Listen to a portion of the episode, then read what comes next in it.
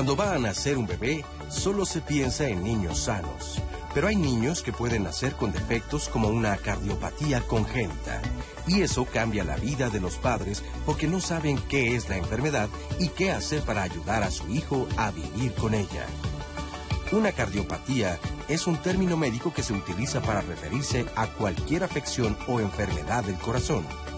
Las cardiopatías congénitas se originan desde que el bebé está en el vientre y pueden afectar aproximadamente a unos 18 mil niños mexicanos. Hoy, en Diálogos en Confianza, los especialistas nos hablarán sobre las cardiopatías más frecuentes en los niños y los tratamientos que les permitan tener una buena calidad de vida. Bienvenidos a Diálogos en Confianza. El día de ayer se festejó a nivel mundial el Día de las Cardiopatías Congénitas. Muchos de ustedes probablemente no sepan qué es una cardiopatía congénita. Cardio, corazón, patía, enfermedad congénita que naces con ella.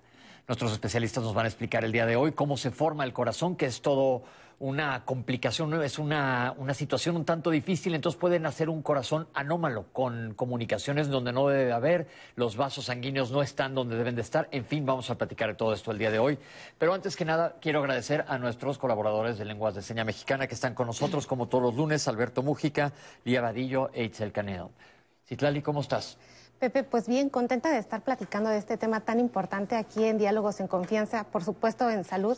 Y como bien dices, estos defectitos en el corazón de los pequeños que tienen una gran relevancia ya para tener un día, para estar hablando solamente de esto, yo quiero invitarlos a que nos escriban. Voy a estar aquí siendo la voz que traiga sus comentarios de nuestras diferentes redes sociales y que nuestros especialistas nos respondan y sobre todo que nos compartan sus experiencias en este sentido, qué es lo que han pasado, dudas. Todo es muy valioso para construir el programa del día de hoy, quiero recordarles también que nos pueden llamar al centro de contacto con la audiencia al 55 51 66 40 00 y que tenemos un blog de diálogos en confianza en donde se sube toda la programación. Allí también pueden escribirnos dudas y comentarios y como siempre van a tener una respuesta a ellos. Pepe, pues vamos a empezar. Muy buenos días. Buenos días, Lali. Vamos a arrancar. Les voy a presentar a nuestros especialistas, doctor, doctor Moisés Mier Martínez. Bienvenido, doctor. El doctor es cardiólogo y ecocardiografista pediatra del Centro Pediátrico del Corazón en el Hospital ABC. Doctor Juan Pablo Sandoval, bienvenido. ¿Qué tal? Mucho gusto. El doctor es pediatra, cardiólogo e intervencionista con subespecialidad en cateterismo cardíaco, cardiopatías congénitas y estructurales del Instituto Nacional de Cardiología de la Secretaría de Salud. Y me da mucho gusto presentarles y dar la re bienvenida. Ya es viejo conocido aquí con nosotros y agradecer que está con nosotros una vez más el doctor Alexis Palacios Macedo. Alexis, bienvenido. Gracias, Pepe. El doctor es jefe de la División de Cirugía Cardiovascular del Instituto Nacional de Pediatría, Secretaría de Salud y director del Centro Pediátrico del Corazón, Hospital ABC Cardias. Gracias por estar aquí con nosotros. Y antes de que les dé voz a nuestros especialistas, salimos a la calle a preguntarle a la gente si sabía qué era esto de una cardiopatía congénita. Vamos a ver qué tanto se sabe en la población general. Aquí lo tienen. Las cardiopatías congénitas son enfermedades del corazón que vienen desde el nacimiento. Son los bebés que nacen con un una enfermedad en el corazón. Y que son transmitidas de padres a hijos o de abuelos a, herederos en línea directa. Son las enfermedades eh, que tienen que ver con el corazón y que son este, bueno, transmitidas este, hereditariamente. Las cardiopatías congénitas son enfermedades eh, cardíacas heredadas. Si el padre o la madre parece del corazón, el hijo o la hija también por línea directa pueden heredar esa enfermedad. Sí, puede ser como algo que, que, tengan varios miembros de la familia. Hay veces que no es así, sino que es solamente una malformación. Solamente una malformación, nos dicen una malformación que puede ser algo sencillo, puede ser muy complicado. Especialistas, la gente piensa una enfermedad del corazón y normalmente todos sabemos que el corazón, que es probablemente de lo que más se muere la gente, es un infarto, pero no nos referimos a esto. ¿Qué quieren decir las cardiopatías congénitas? Bueno, eh, creo que es una importante pregunta y creo que la, la, población, como tú lo mencionas, quizás tiene alguna idea, pero quizás estamos aquí para tratar de complementar o redondearla de una mejor manera. Solo para contextualizar, les diría que las malformaciones, eh, de las malformaciones que ocurren en el cuerpo humano, las malformaciones de corazón son las más frecuentes. Y los pacientes que nacen con una cardiopatía congénita, ya sea simple o compleja, se acercan en un orden aproximado de entre uno de cada 100 niños. Entonces, es bastante alto. Es bastante alto. 8 a 12 de cada mil y eh, suceden en, todo, en toda la orbe. ¿no? Eh, en México, en definitiva, tenemos eh, pacientes que nacen día a día con cardiopatías congénitas y representan la segunda causa de mortalidad infantil en nuestro país. Entonces, el conocerlo, el que estemos aquí, permitirá que podamos concientizarnos mucho más del problema. Eh, yo mencioné anteriormente la embriología, que no quiero que el público se la aprenda porque no es algo fácil de comprender, pero eh, cuando se desarrolla, cuando nos desarrollamos dentro de nuestras madres, el corazón arranca como si fuera un tubo que se va dando una vuelta, corrígeme si me, doy si, me equivoco, que se da una vuelta y termina con dos cavidades arriba y dos cavidades abajo hay un corazón derecho y un corazón izquierdo, por así decirlo, dentro del mismo órgano, y uno manda sangre a los pulmones a cargarse de gasolina, es decir, de oxígeno, y cuando regresa al corazón lo manda a todo el organismo a distribuir este oxígeno. Entonces es bien importante que sepamos que hay eso, una circulación menor que va a cargar oxígeno y otra que distribuye sangre por todo el organismo. Y entonces, ¿qué pasa con la, dijiste una palabra clave, hay unas simples y unas complejas?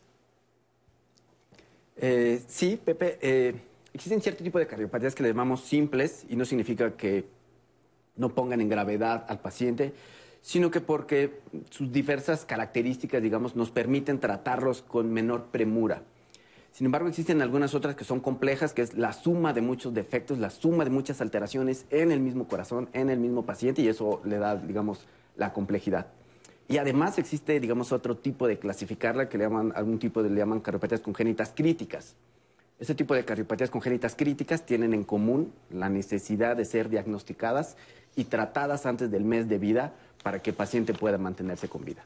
Esto es bien importante porque dependiendo de la prontitud con la que se diagnostiquen, vamos a saber qué está pasando. Tenemos un video que nos enseña cómo es el, funcionamiento de un corazón normal en un feto. Y ahorita seguimos que los especialistas nos aclaren todo esto complejo. El feto no usa sus propios pulmones hasta el nacimiento. Así que su aparato circulatorio es diferente al de un recién nacido. Antes del nacimiento, el corazón fetal no tiene que bombear sangre a los pulmones para recibir oxígeno. En otras palabras, el corazón fetal no necesita una separación de la arteria pulmonar y la aorta. En el corazón fetal esos dos vasos sanguíneos están conectados por un vaso sanguíneo denominado conducto arterial. Al nacer, el conducto arterial se cierra y se separan la arteria pulmonar y la aorta. El corazón fetal también tiene una abertura entre las cavidades superiores. Esta abertura permite que la sangre pase en forma más directa de la aurícula derecha a la aurícula izquierda durante el desarrollo del feto y también se cierra tras el nacimiento. Doctores, vamos a hacerlo fácil. Gracias, Fer, por esta súper explicación, pero mucha gente que nos está viendo se puede perder en anatomía. En base a lo que dijimos simplemente, el corazón del bebé tiene que formarse a lo largo de, de la gestación y a la hora que nace también hay cambios inmediatos. Entonces, ¿por qué las cardiopatías congénitas? Nuevamente, Pepe, creo que es muy importante decirlo. El corazón empieza a, formarse alrededor de la quinta, sexta semana de, gestación y eh, sufre cambios importantes principalmente en esas primeras cinco o seis semanas que siguen. En el, momento que este tubo que tú bien mencionaste se va desarrollando, eh, digamos, la gran o la inmensa mayoría de los pacientes, de las personas, tienen una eh, evolución normal de la formación del, corazón como tal, pero en algunas personas por diversas causas, ¿no? Sabemos que hay algunas cuestiones heredadas, sabemos que hay algunas cuestiones donde el ambiente participa y por distintas causas ese corazón no se forma adecuadamente en alguna etapa de la gestación, ¿sí? Puede ser, repito, orificios, eh, como tú bien mencionaste, dentro de las cavidades que no deberían estar ahí. Pueden ser estructuras en donde los vasos que salen del corazón nacen de sitios eh, de donde no les corresponden o la llegada de las venas de los pulmones se ubican en sitios eh, que, no, que no son los, los adecuados en el momento de regresar al corazón. Es decir, existe un amplio espectro de defectos o malformaciones cardíacas que por algún motivo se eh, desarrollaron así y en el momento en donde los pacientes nacen, ya lo mencionó muy bien Moisés, hay algunos pacientes que dan síntomas muy tempranamente, hay pacientes que dan signos o síntomas más adelante en la vida. Porque hay gente que se puede tardar mucho en diagnosticarse, ¿verdad?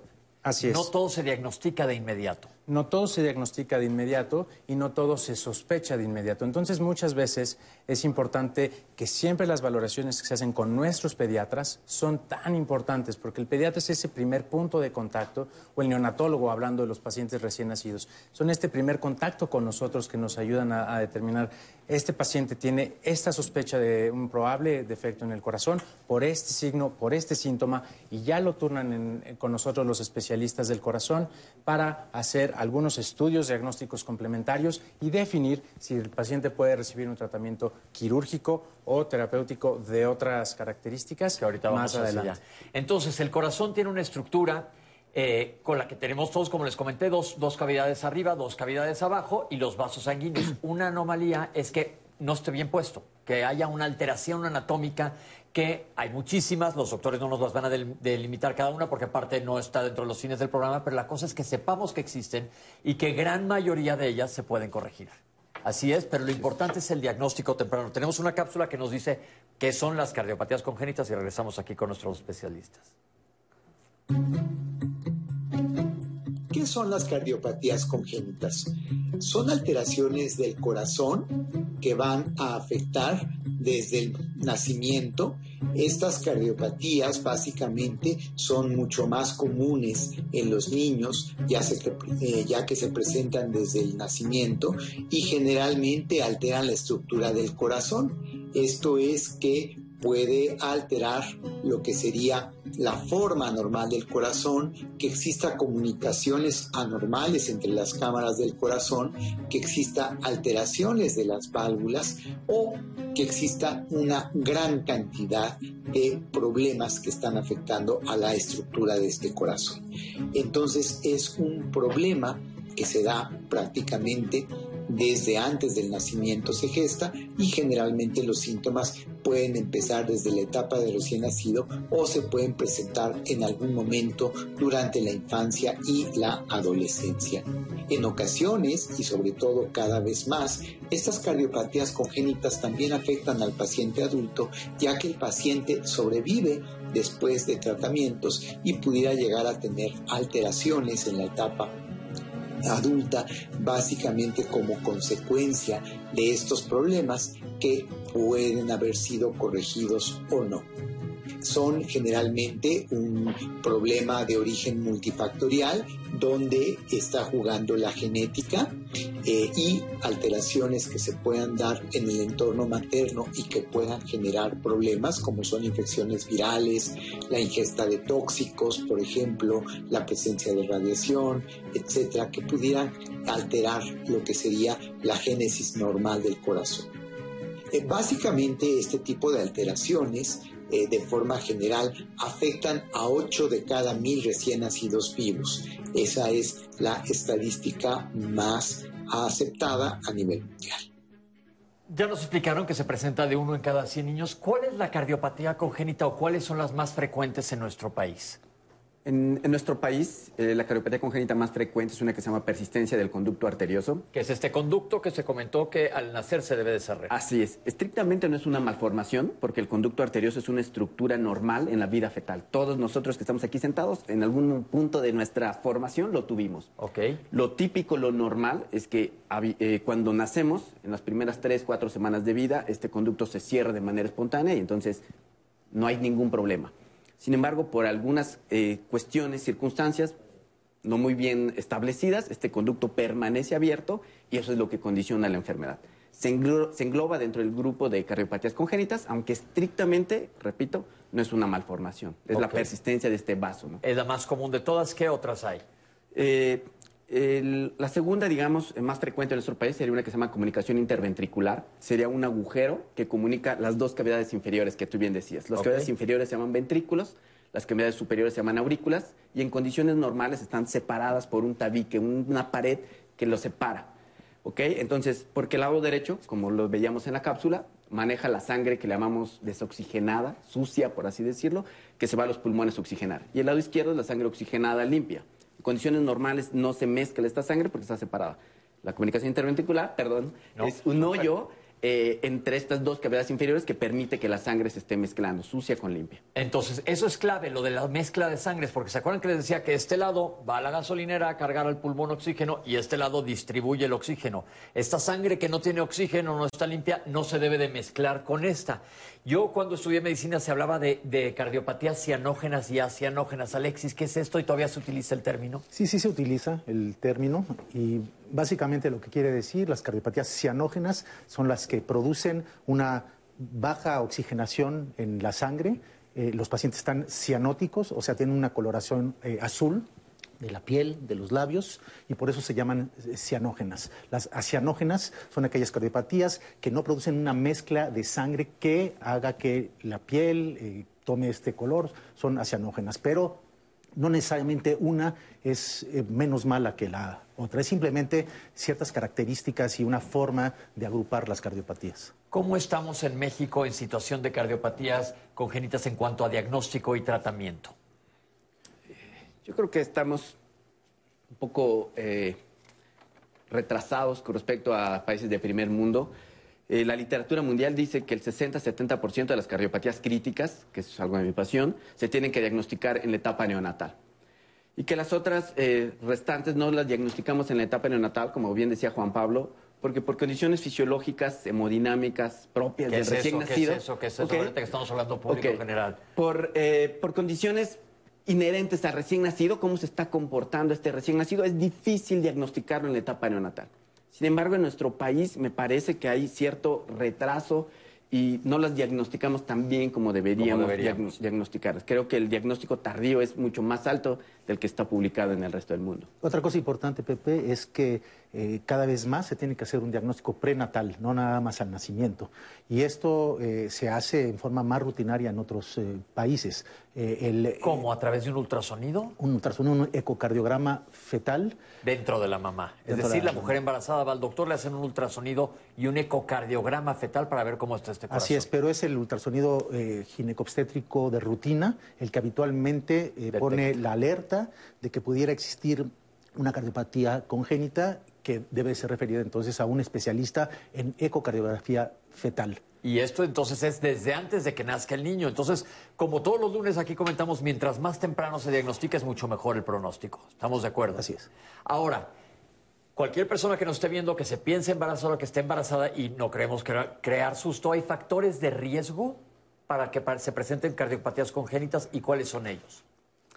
Sí las hay, Pepe. Existen eh, causas ya bien establecidas que pueden repercutir en la formación del corazón en, los, eh, eh, en las personas durante su formación.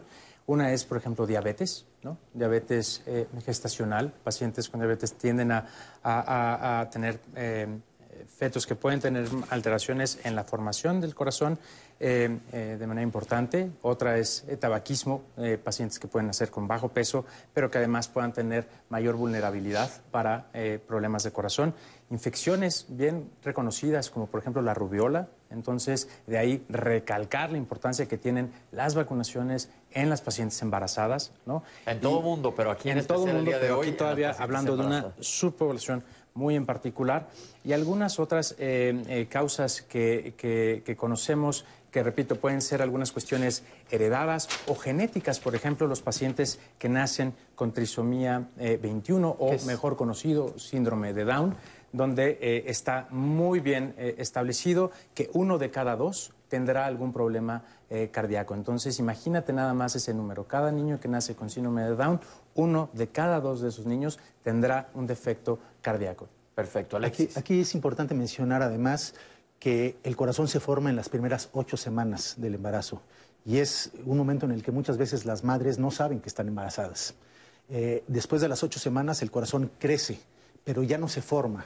Entonces la mayor parte de eh, las alteraciones en la formación del corazón se dan en esas primeras eh, ocho semanas y es muy importante tener eso en mente. Ok, esto es importante, como dice el doctor, en las primeras ocho semanas el corazón se forma y ya está formado.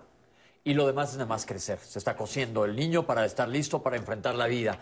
Ahora, cuando nacen los niños, ¿presentan síntomas? ¿Son asintomáticos? ¿Qué hay de esto? ¿En qué se debe de buscar? ¿Los papás en qué hay que fijarse si es que se le escapó al pediatra? Eh, la sintomatología eh, en los recién nacidos varía muchísimo. Eh, hay dos puntos claves que habitualmente los pediatras los neonatólogos buscamos o buscan tratando de diagnosticar cardiopatías congénitas. La primera sería la presencia de soplo, que le llaman, y soplo no es la enfermedad, soplo únicamente es un ruido que se genera en el corazón y que podemos escuchar con el estetoscopio. Entonces, el soplo no es la enfermedad. Entonces, cuando hay un soplo hay que buscar qué está causando ese Así soplo. es, el soplo es la manifestación de la enfermedad. Y el segundo, como decía el doctor Palacios, es la cianosis, la coloración azul o violácea de mucosa, de la piel, vaya. Entonces, son como los dos puntos clave que habitualmente el pediatra, el neonatólogo busca.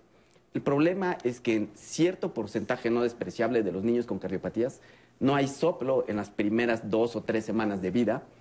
Y la cianosis, la coloración o violácea ah, de, la piel, también es un signo que apare- eh, aparece un poco más tarde. ¿Ok? Y entonces, ah, muchas veces los niños son cardiópatas, pero las primeras dos, tres semanas no podemos darnos cuenta que tienen estas enfermedades justo porque el recién nacido se está, digamos, adaptando a esta nueva vida fuera del vientre materno y entonces puede no tener el ruido, el soplo, y puede no estar todavía morado y lo va a desarrollar en el Y de ahí la importancia del diagnóstico prenatal, porque cuando tenemos un diagnóstico prenatal, entonces estamos todos alertas al momento del nacimiento de que el niño viene con una potencial enfermedad grave. Y para complementar el comentario de tanto de, de Alexis como de Moisés, es eh, evidentemente el diagnóstico prenatal, pero también en la etapa postnatal la relevancia del papel del neonatólogo y del pediatra en estos pacientes. Entonces es obligado tener siempre revisiones eh, periódicas, Periódicas. pero frecuentes en, los primeros, en las primeras semanas de vida, porque repito, muchos de estos pacientes a lo mejor dan las manifestaciones, como ya mencionó Moisés, de tener un soplo cardíaco, pero algunos otros a lo mejor tienen problemas en su alimentación, no están alimentándose correctamente, Se no cansan están, al se comer. cansan al comer, se fatigan, interrumpen muchas veces la alimentación al momento de estar eh, recibiendo el, el pecho o, o- o la fórmula. Entonces son signos que el pediatra está atento a, a observarlos y puede entonces canalizar con nosotros los especialistas en un momento bastante oportuno. Ok, déjenme aclarar algo. Un soplo, como comentó el doctor, es solo un signo de que algo está pasando. Es como decir, tengo un dolor de cabeza. Hay mil causas de dolor de cabeza. Tengo tos. Hay mil causas de tos, pero hay que ver cuál es el- la causa de ese soplo. No todos los soplos son cardiopatías congénitas, porque luego vemos en adultos que también hay soplos. Entonces, la palabra soplo nada más es un signo. Hay que buscar qué hay atrás de este soplo para diagnosticar adecuadamente y darle tratamiento específico porque a, al sop- a la causa de este soplo, y en, es más, en adultos hay gente que tiene soplos que son perfectamente normales y no pasa absolutamente nada. Pero siempre hay que investigar. ¿Estamos de acuerdo? Y en niños también. En niños Eh, también hay soplos mundo, que sí. son, llamamos funcionales, Funcionales. que desaparecen al cabo de algunos años. No se sabe bien la causa de estos soplos, parece ya algún movimiento en, en las válvulas del corazón, pero que desaparecen después los soplos y no están traduciendo ninguna enfermedad. Entonces, eso también es importante y muchas veces seguimos esos soplos o los cardiólogos siguen esos soplos, eh, sobre todo cuando las características de ellos hacen pensar que no están asociados una enfermedad y no hay ni siquiera necesidad de hacer algún otro estudio. Exacto. Entonces, que, el, que les digan tiene un soplo, no se asusten terriblemente, hay que averiguar qué es. Citlali, ¿tienes ya gente que ha hablado? Sí, Pepe, tenemos muchos comentarios. Mira, Dime. precisamente eh, Carla Gisela nos está preguntando que de ella, cuando era niña, de los 3 a los 5 años, iba a consulta con el pediatra co- eh, con su mamá y siempre le decían que tenía un soplo, pero que se le iba a quitar. Ahora escucha nuestro programa y está preocupada, no sabe qué estudios hacerse para saber si ese soplo fue normal o qué cosa pasó. Y también nos preguntan mucho sobre soplos, Pepe. ¿Hasta qué edad un soplo es normal? Eso lo voy a contestar de una vez, como acabo de repetir, dependiendo cuál es la causa del soplo. Y eh, las personas con cardiopatía tienen menos posibilidades de tener una vida normal, pueden hacer ejercicio, pueden este, valerse por sí mismos o tendrán que depender de alguna persona en algún momento de la vida. Ok. Eh, por otra parte, nos preguntan si el aborto es legal, si se hace, si se dan cuenta que un bebé viene con cardiopatía congénita, eh, esto aplica o no aplica, qué pasa en ese sentido. Si, también nos preguntan si los pacientes van a requerir control de por vida o si esta es una enfermedad crónica o se cura cuando se detecta o qué es lo que pasa con estos pacientes. También nos preguntan si pueden viajar en avión, Pepe. O sea, si las personas que se ponen azules, nos dicen directamente, eh, pueden viajar en avión o pueden nadar muy profundamente o pueden hacer actividades de buceo. Y también nos preguntan sobre las mujeres si una vez con una cardiopatía se pueden embarazar. Y una vez embarazadas podrán resolver esto por parto o cesárea debido a que pueden hacer esfuerzos. Si los esfuerzos... Te eh, refieres a la madre con a la madre con- a la madre que, que tenga una cardiopatía. y también si se heredan. Eh, nos preguntan mucho insistentemente si ya tuvieron un hijo con alguna cardiopatía, ¿el siguiente hijo tendrá también una cardiopatía? ¿En qué porcentaje? Porque pues ahora esto les da miedo una vez que tuvieron al, al primero. Em, también tenemos el comentario muy importante de Laura Torres que nos dice que su hijo falleció eh, a los 21 días de nacido. Este bebito no oxigenaba bien y ella no sabe si lo detectaron a tiempo, si no lo detectaron a tiempo, si su bebé pudo haber vivido o no. Y este, en su familia solamente tiene antecedentes de dos familiares con cardiopatía, que no nos dice qué tipo de cardiopatía, pero ha tenido estos antecedentes. Y pues bueno, está preocupada, dice, ¿pudo haber vivido mi bebé? Y al doctor Alexis y al doctor Moisés les envía eh, un saludo José Emiliano Silva. Les dice que ustedes lo operaron hace un tiempo y que está muy bien. Que muchas gracias. Al momento, Pepe. Qué bueno, siempre nos da gusto escuchar historias como esta. Qué bueno y que estás bien. Vamos a ver un testimonio de un paciente que tuvo una cardiopatía congénita. Vamos a ver qué nos dice. Yo empecé este, con esto de las enfermedades del corazón desde que nací me operaron recién nacido y, después tuve otra, otra cirugía posterior como a los tres años. Y a los siete años, más o menos seis, seis años, me, yo ya me cansaba mucho, de repente eh, yo no podía jugar con mis demás este, amigos, mis, mis papás pensaron que era un problema de los pies y me llevaron a un a un doctor, a un ortopedista para que me checara mis, mis pies, pero el ortopedista se dio cuenta que pues era un problema del corazón.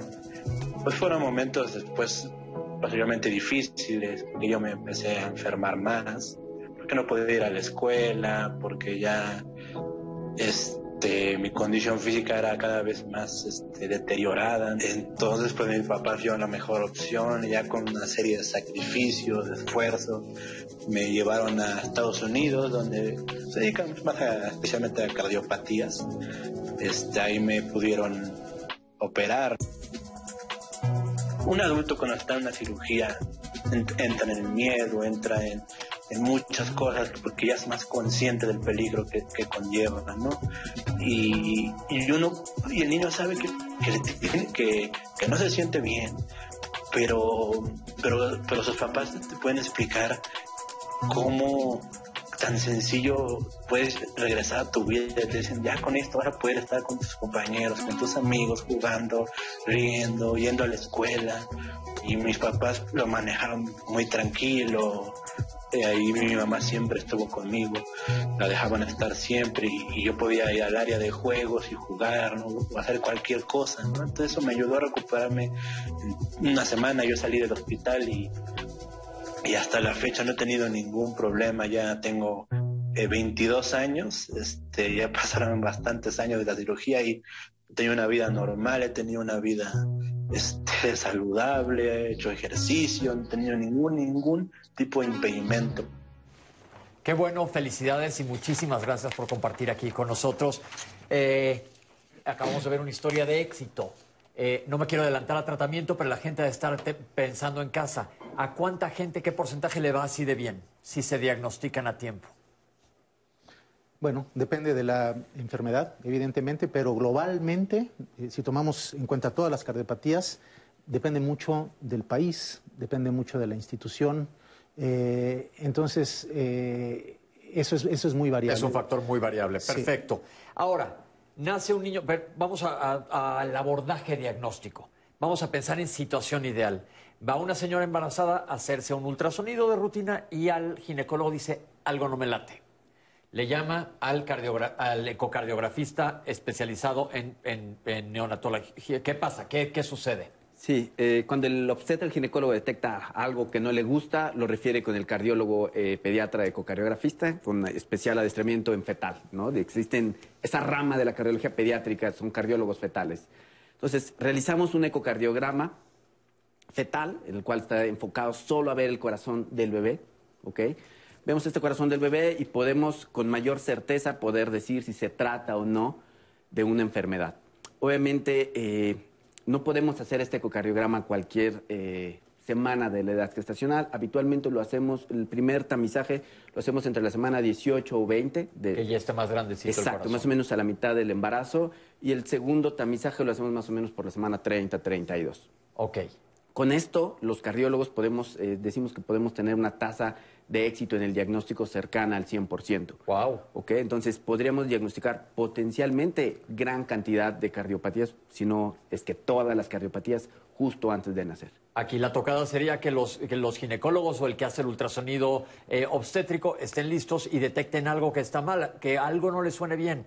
Y esto es el médico del contacto directo con la madre. Es como si yo que soy gastroenterólogo, alguien viene a mi consultorio, pero le oigo el corazón y algo raro le oigo. Yo no soy cardiólogo, pero lo mando al cardiólogo. Es exactamente igual, lo mandan. Y ahora, el bebé nace, tiene que tener alguna circunstancia especial para nacer, que deben de estar ustedes allá adentro. ¿Qué pasa? Ok. Una vez que tenemos el diagnóstico prenatal, depende mucho del tipo de la cardiopatía. Si es una cardiopatía simple o una cardiopatía crítica o compleja. Si es una cardiopatía simple, puede nacer en cualquier eh, medio hospitalario, primer, segundo, tercer nivel de atención, como están organizados en el país, y no requiere ningún eh, manejo especial si son las cardiopatías simples. Si se trata de cardiopatías críticas, es ahí donde influye y mejora muchísimo el pronóstico, porque entonces se recomienda que nazcan en centros de alta especialidad, Claro. donde esté ya el cardiólogo atrás esperando que el niño nazca. Potencialmente se tengan muchos fármacos, medicamentos que podemos utilizar para estabilizar al niño en los primeros minutos de vida. Ok, y entonces el niño nace, acuérdense, cardiopatías congénitas es un gran abanico de, de diagnósticos, no nada más hay una. Dependiendo que la que tenga el bebé, se va a dar tratamiento específico. Y de ahí se pasa normalmente a una terapia intensiva. ¿Qué sigue? Habitualmente, digo, esos pacientes que, que nacen y son eh, vigilados en terapias de cuidado intensivo neonatal tendrán el plan eh, de ser intervenidos o por lo menos estabilizados, como bien mencionó Moisés, en, los primeras, en las primeras horas o eh, en, en el primer momento en el que el cardiólogo pediatra se establece, digamos, como en el eje del cuidado de todo el equipo médico. Eh, ahí eh, importará mucho el que cada cardiopatía, por ejemplo, pueda tener un mejor resultado si se opera tempranamente o algunas otras en donde mejor conviene esperar a que los pacientes ganen algo de peso, mejoren sus, eh, sus condiciones y puedan ser, ser operados más adelante. Es decir, llevarlos al momento óptimo para el tratamiento. Más adelante vamos a hablar de los diferentes tratamientos. Así Ya- eh, los doctores nos van a explicar. Pero ahora les quiero preguntar, doctores, ¿qué tan importante es, estamos aquí sentados en un medio público, que la población general esté consciente de esto? pues resulta fundamental. ¿no? Creo que eh, el objetivo de programas como este es eh, elevar la conciencia de lo que eh, tenemos que hacer como sociedad, no solamente los médicos, en donde creo que hacemos un trabajo no perfecto en difundir lo que, lo que deberíamos de estar vigilando o cuidando. Para Creo eso que- estamos nosotros, Exacto, y, y- y espacios como este son precisamente eh, ese objetivo es el que se cumple, para que la sociedad conozca de esos problemas, la, la- la gente pueda saber que existen más familias con problemas similares a los de sus hijos y entonces podamos entablar una mejor red de comunicación para que podamos ofrecerles un mejor cuidado, una mejor vigilancia y un tratamiento oportuno a estas familias. Esto es bien importante como vimos es algo que es bastante común. Pensamos esto no me va a pasar, esperemos que no. Pero también si te pasa que te pueda resolver el problema lo antes posible, diagnosticar a tiempo. Y esto, el, pro- el objetivo del programa el día de hoy es crear conciencia. Básicamente los queremos felicitar, pero nosotros vamos a regresar. ¿Qué pasa? ¿Cómo le dan esta noticia a los padres? Nos- el- además de todos los órganos que tenemos en el organismo, siempre el corazón es como el corazón, eh, la víscera magna. Otros dicen que es otro, pero este, hay que tener mucho, mucho ojo con esto. ¿Cómo hablar con los padres sobre la situación? Vamos a ver esto ahorita que regresemos. No se vayan.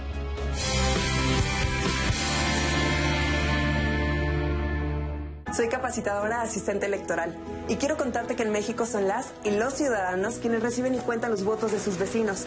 Por eso ya estamos recorriendo nuestro país para invitarte a participar como funcionaria y funcionario de casilla. Además de nuestro uniforme, llevamos cubrebocas, gel para desinfectar manos y áreas de trabajo, careta y otras estrictas medidas de seguridad sanitaria. Participa y ábrele la puerta a la democracia. Nos vamos a cuidar y te vamos a cuidar. El 6 de junio, el voto sale y vale. INE. Si conoces a personas chilangas que residan en el extranjero, avísales que si su credencial para votar venció en 2019 o 2020, aún es válida para que puedan votar por la primera diputación migrante de la Ciudad de México. Recuérdales ingresar a www.votochilango.mx para registrar su credencial antes del 10 de marzo de 2021. Ellas y ellos tendrán voz y voto en las decisiones de esta gran ciudad. Avísales. Instituto Electoral Ciudad de México. Somos la nueva fuerza política de México. Llegamos para impulsar la fuerza de las y los jóvenes, la fuerza de las mujeres y la igualdad, la fuerza del medio ambiente. No somos ni de izquierda ni de derecha, somos centro progresistas. Somos el partido de la fuerza de miles de mexicanas y mexicanos, como tú y como yo. No venimos a pelear, sino a construir con fuerza. Súmate y lograremos con fuerza un México que es más grande que sus problemas. Fuerza por México, el partido fuerte de México. Aún en la nueva normalidad, puedes armar un buen plan de fin de semana. Tamara te muestra lugares para pedir de comer o los protocolos que siguen para cuidarnos. Exposiciones que puedes conocer con sana distancia o experiencias para vivir desde tu casa. Un buen itinerario depende de una buena actitud. Viernes, 18.30 horas. La cuarta transformación está poniendo fin a los excesos del pasado, cuando antes se había gobernado con verdadera austeridad, priorizando a quienes más lo necesitan, cuando un presidente había renunciado a los pinos, al avión y al Estado Mayor Presidencial, cuando se había declarado a la corrupción como el peor enemigo de México. En Morena no hay espacio para lujos y derroche. No puede haber gobierno rico con pueblo pobre. Morena, la esperanza de México. No es para quedar bien con el electorado. No es por aparentar que se cumple la ley. No es para cumplir con lo políticamente correcto. La participación de las mujeres en la política debe ser paritaria y ejercerse en condiciones de igualdad en todos los niveles de gobierno. El INE promueve nuestra participación y garantiza nuestros derechos políticos y electorales. Para que la democracia sea plena, contamos todas, contamos todos. INE. En este periodo electoral, la Fiscalía General de Justicia del Estado de México, a través de la Fiscalía Especializada en Materia de Delitos Electorales, te brinda atención en caso de ser testigo o víctima de un delito electoral. Ofrecerte dinero a cambio de tu voto, recoger tu credencial para votar, condicionar tu voto mediante cualquier presión o amenaza. Son solo algunos de ellos. Infórmate. Cualquier anomalía, repórtala al 01800 7028 770 en nuestras redes sociales o en la aplicación móvil FGJ Domex, disponible de manera gratuita. Estado de México.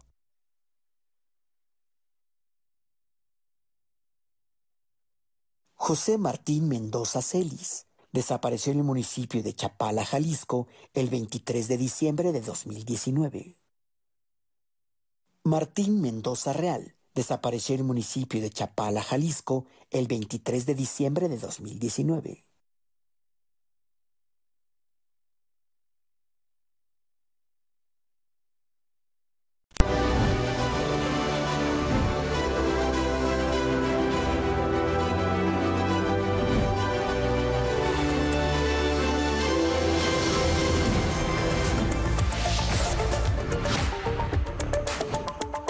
Buenos días, bienvenidos. Esto es Cada Hora en la Hora. Este lunes inició la vacunación a adultos mayores en tres demarcaciones de la Ciudad de México. En Palta, Coajimalpa y Magdalena Contreras. Y justamente en esta última se encuentra nuestro compañero Arnold Gutiérrez, quien tiene el reporte de lo que está sucediendo. Arnold, buenos días. Adelante con la información.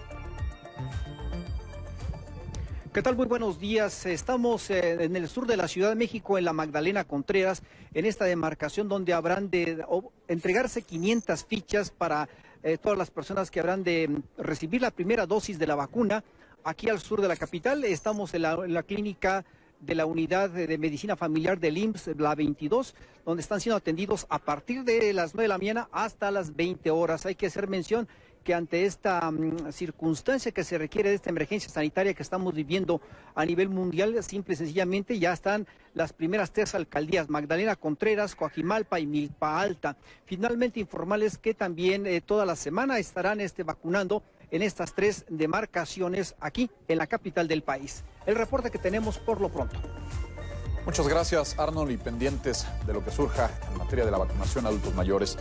Esta mañana se oficializó el nombramiento de Delfina Gómez como nueva secretaria de Educación Pública en sustitución de Esteban Moctezuma, quien hoy comparecerá de manera virtual ante comisiones del Senado como parte del proceso para su nombramiento como embajador de México en los Estados Unidos.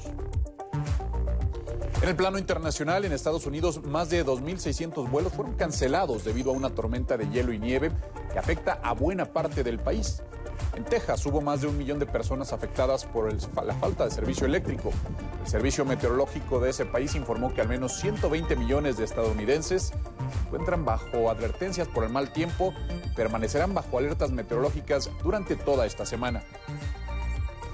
En la cultura este lunes a las 6 de la tarde, a las 18 horas, se realizará una nueva sesión del ciclo El azar y la necesidad, 50 años después, coordinado por Pablo Rudomín, miembro del Colegio Nacional, también por Ranier Gutiérrez del Centro de Investigación y de Estudios Avanzados, el CIMBESTAP. Esta actividad se realiza en colaboración con la Asociación de Universidades de Educación Superior, la ANUYES. La cita virtual es en la página que está apareciendo en su pantalla. Le recuerdo a las 6 de la tarde. El portal es www.colnal.mx. Es todo en cada hora. En la hora a las 11 del día. Más información. Quédese con nosotros en el 11.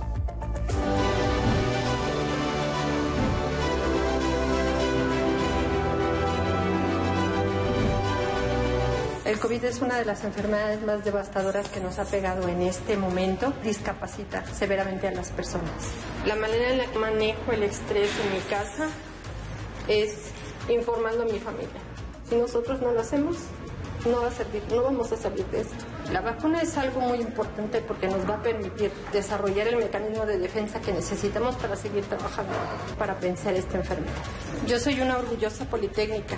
Estoy muy agradecida con el instituto porque me aportó todas las herramientas para poder estar aquí ahora, ayudando a mis compañeros.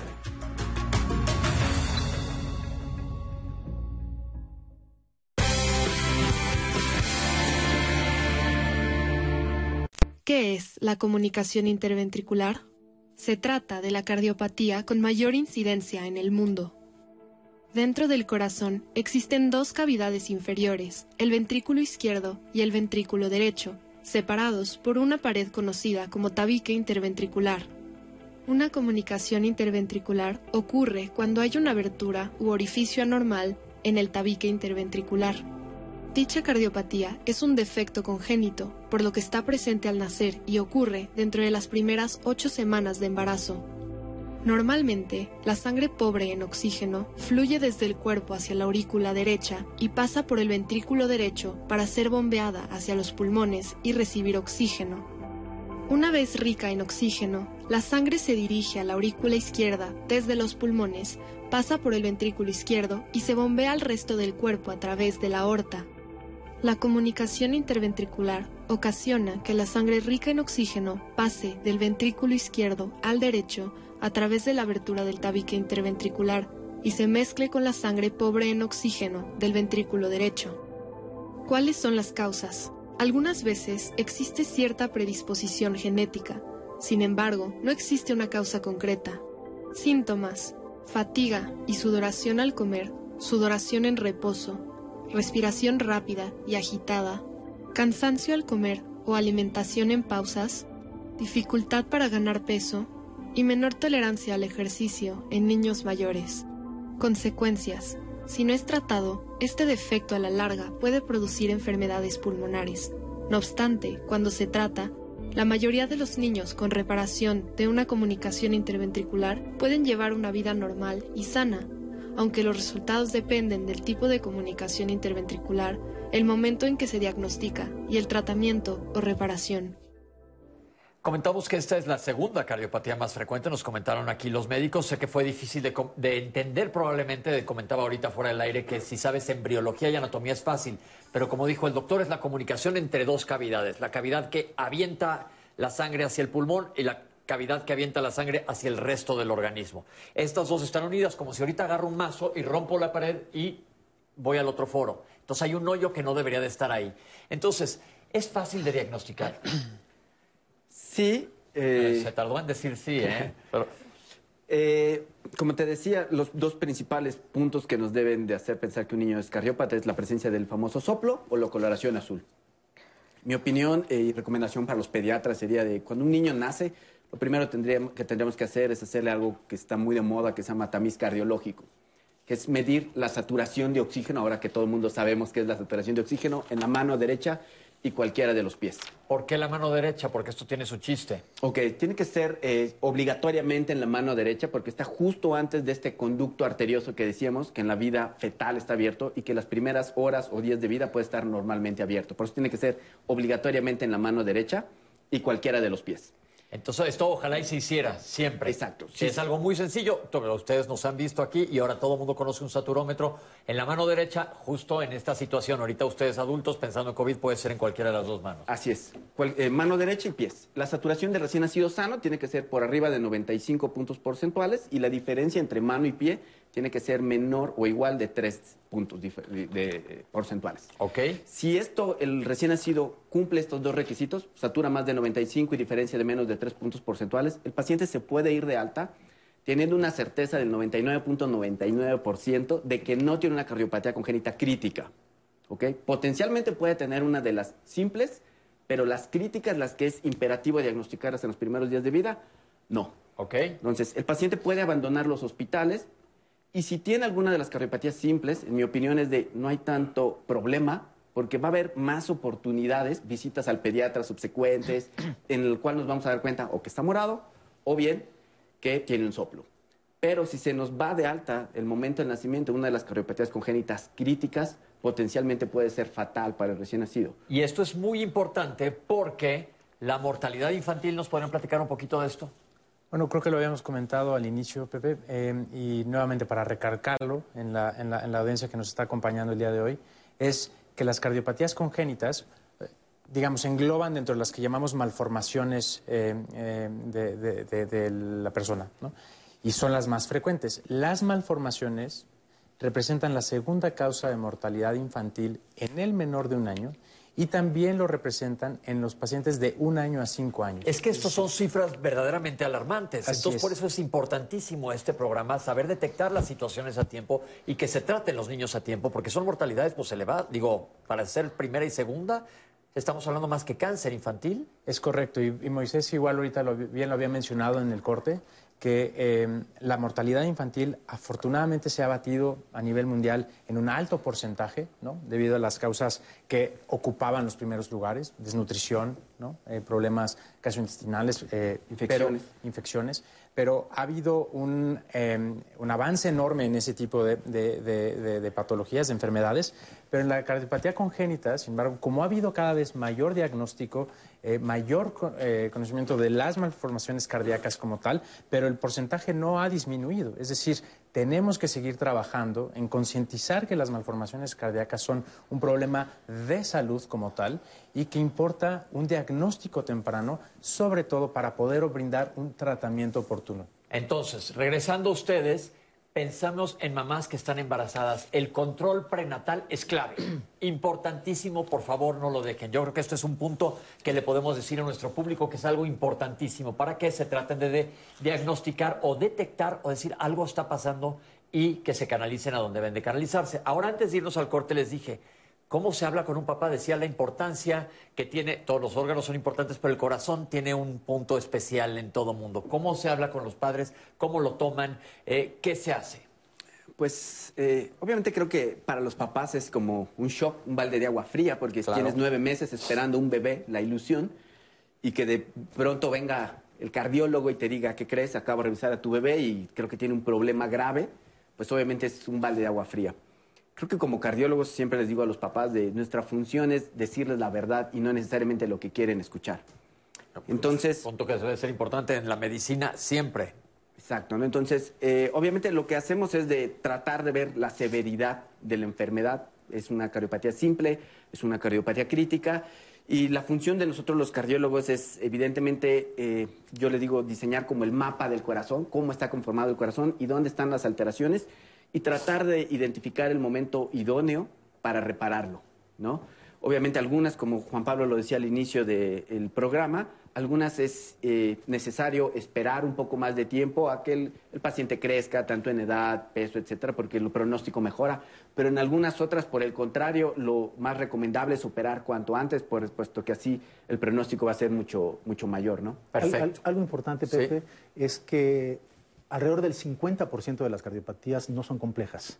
Se curan completamente las cardiopatías. Eh, otro 10-20% son las eh, malformaciones 25% son críticas.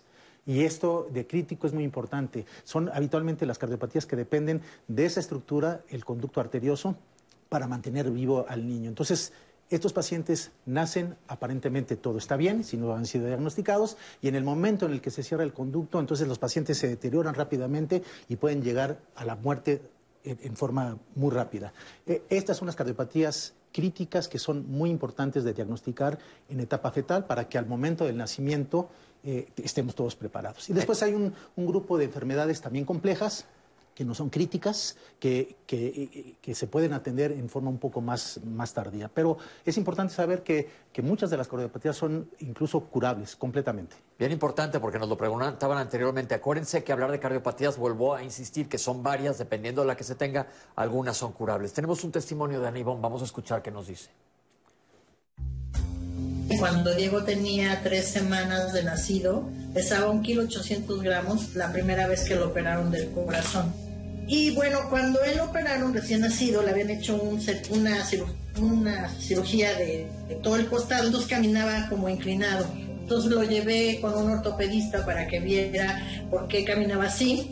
Le envió a sacar radiografías de tórax y en la radiografía de tórax el, la persona que se la hizo me dijo que tenía que irme a un cardiólogo en ese momento porque mi hijo tenía el corazón tres veces del tamaño que debería de tenerlo y los pulmones todos llenos de sangre.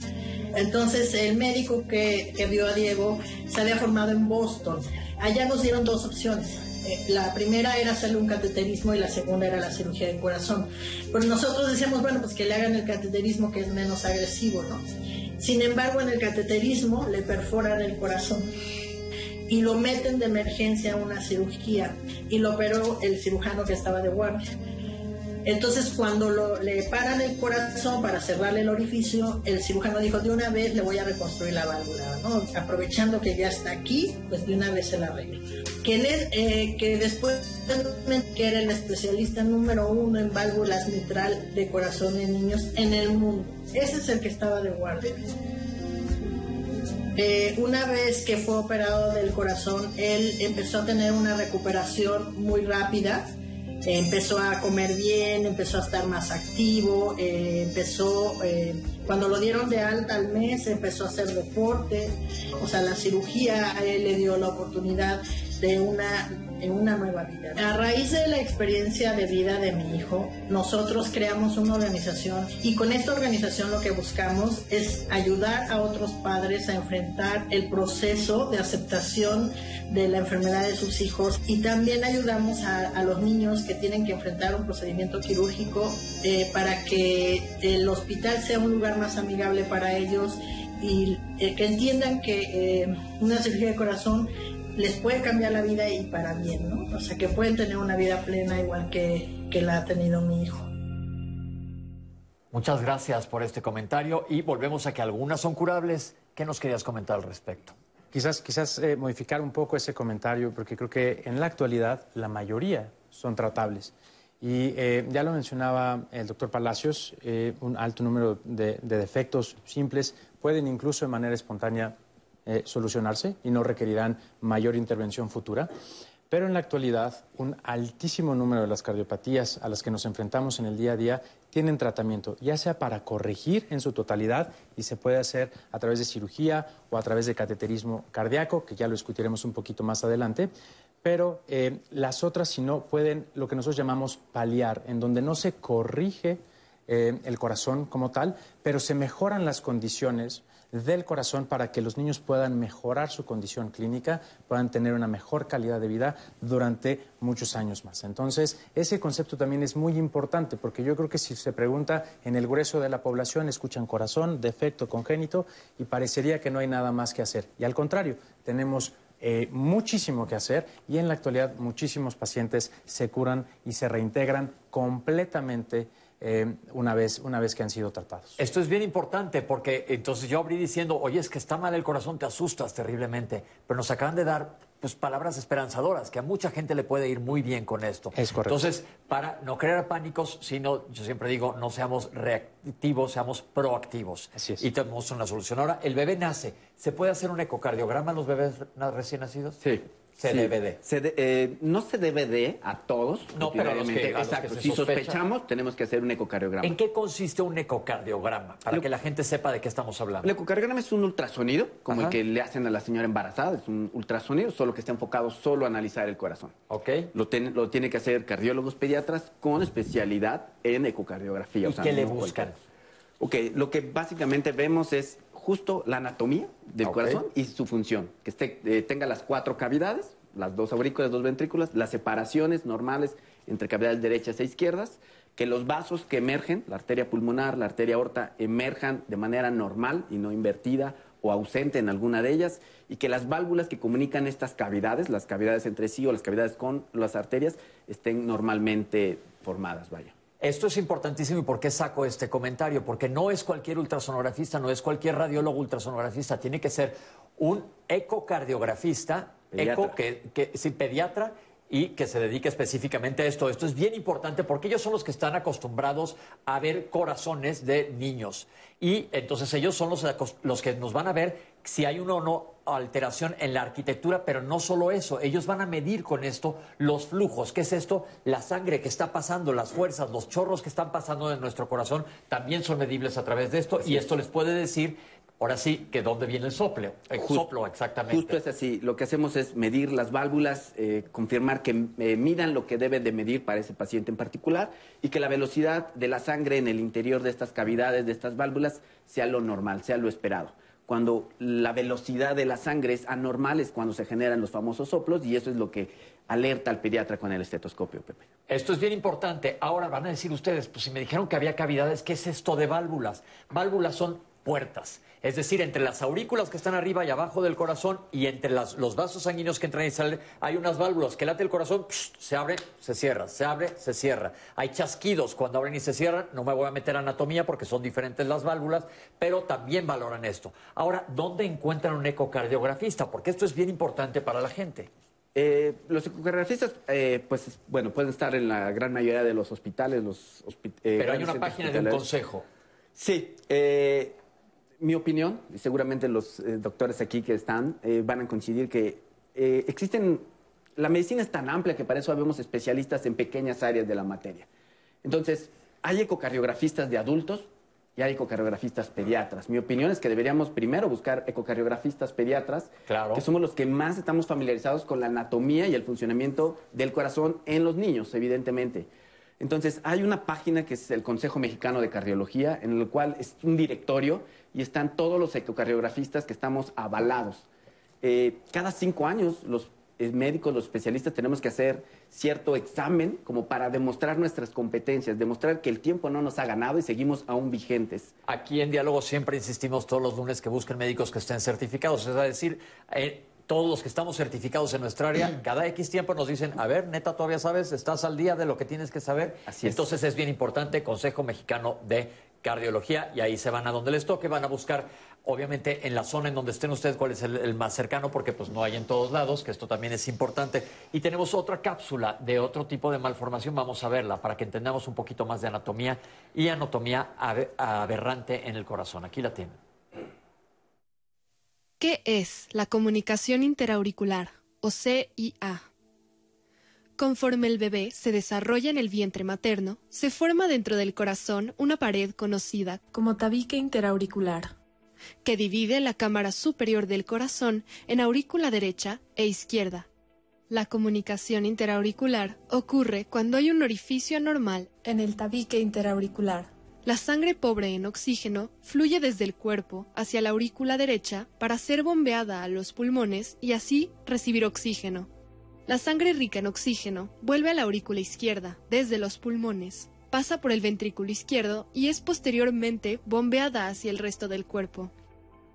La comunicación interauricular genera que la sangre rica en oxígeno pueda pasar desde la aurícula izquierda a través del tabique interauricular y se mezcle con la sangre pobre en oxígeno alojada en la aurícula derecha.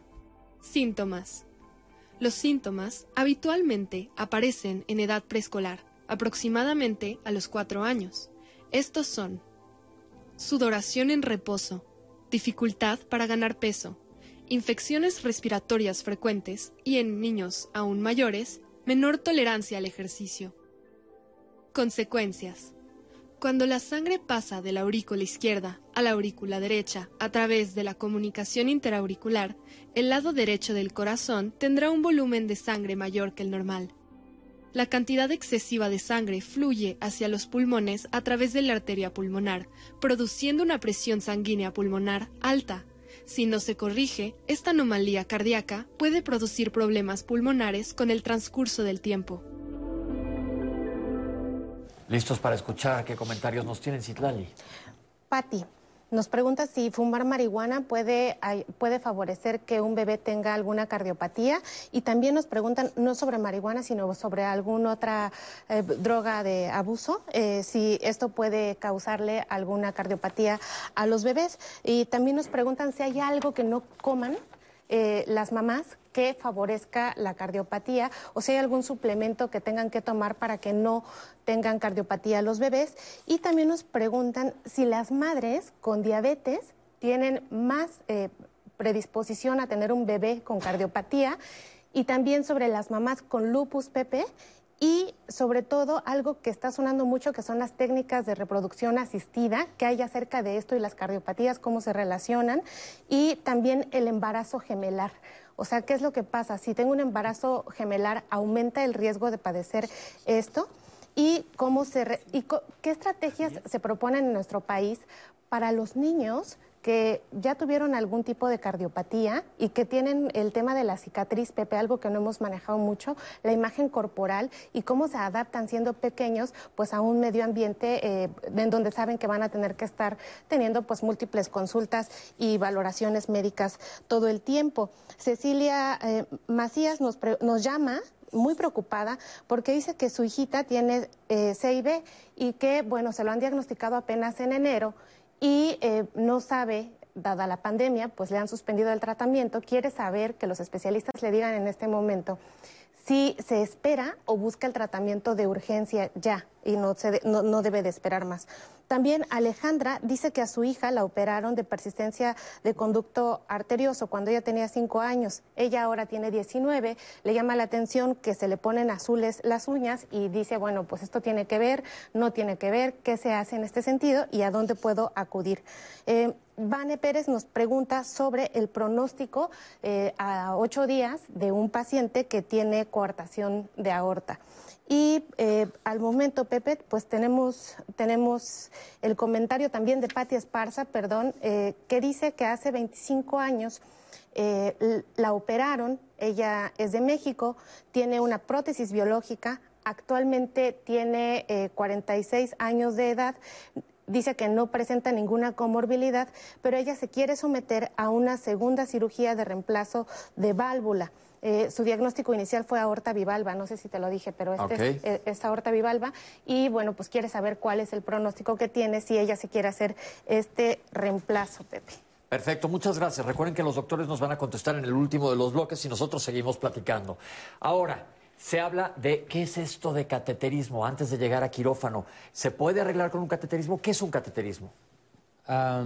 mira, Pepe, el, cateterismo cardíaco es eh, un procedimiento en el cual llevamos a los pacientes a una sala que llamamos sala de hemodinámica o sala de cateterismo, en donde utilizamos un aparato moderno o especial que emite radiación a dosis muy bajas, se llama fluoroscopio y podemos entonces visualizar el corazón como si estuviéramos en una eh, radiografía de rayos X, de, tórax, pero en movimiento y de manera dinámica. Ok, ¿por qué se llama cateterismo? Cateterismo se llama porque entramos a través de los vasos del cuerpo. Habitualmente en niños los hacemos a través de la, de la región inguinal, ¿no? los vasos femorales, pero se puede hacer a través de algunos otros vasos, es decir, Puede ser a veces cuello, puede ser a veces axila, puede ser algunas otras eh, eh, localizaciones anatómicas.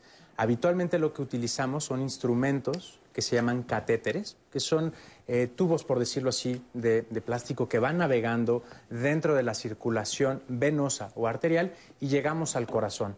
En el corazón podemos obtener información diagnóstica que muchas veces provee de mayor información al cirujano para la toma de decisión quirúrgica y le llamamos cateterismo diagnóstico ¿no? en, en general.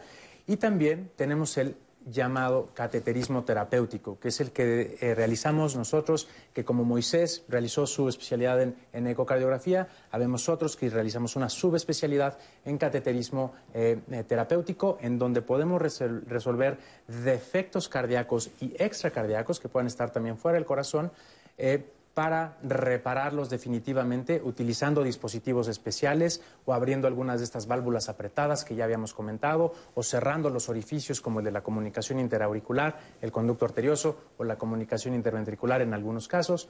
Es decir, podemos tratar el corazón como una alternativa a la cirugía, no porque sea mejor, sino porque es una alternativa muy buena, muy efectiva y sobre todo menos invasiva, donde la recuperación es prácticamente inmediata o en muy corto tiempo. Perfecto. Entonces, cateterismo, se van a meter unos tubitos como unas mangueritas, ya nos comentó el doctor, por diferentes accesos vasculares. ¿Qué es esto? Por diferentes arterias o venas que tenemos en nuestro cuerpo. Puede ser por la ingle entran, porque pues ¿cómo llegas al corazón? Si entras a los vasos sanguíneos de la ingle o del axila o del cuello y siguen el camino, van a dar al corazón. Entonces, estando ahí, el doctor sabe perfectamente por esta fluoroscopía tipo rayos X en dónde está localizado. Entonces, como él dice, puede ser diagnóstico porque inyectan un material de contraste y vamos a ver el flujo de la sangre con este material de contraste y detectar si hay alguna alteración.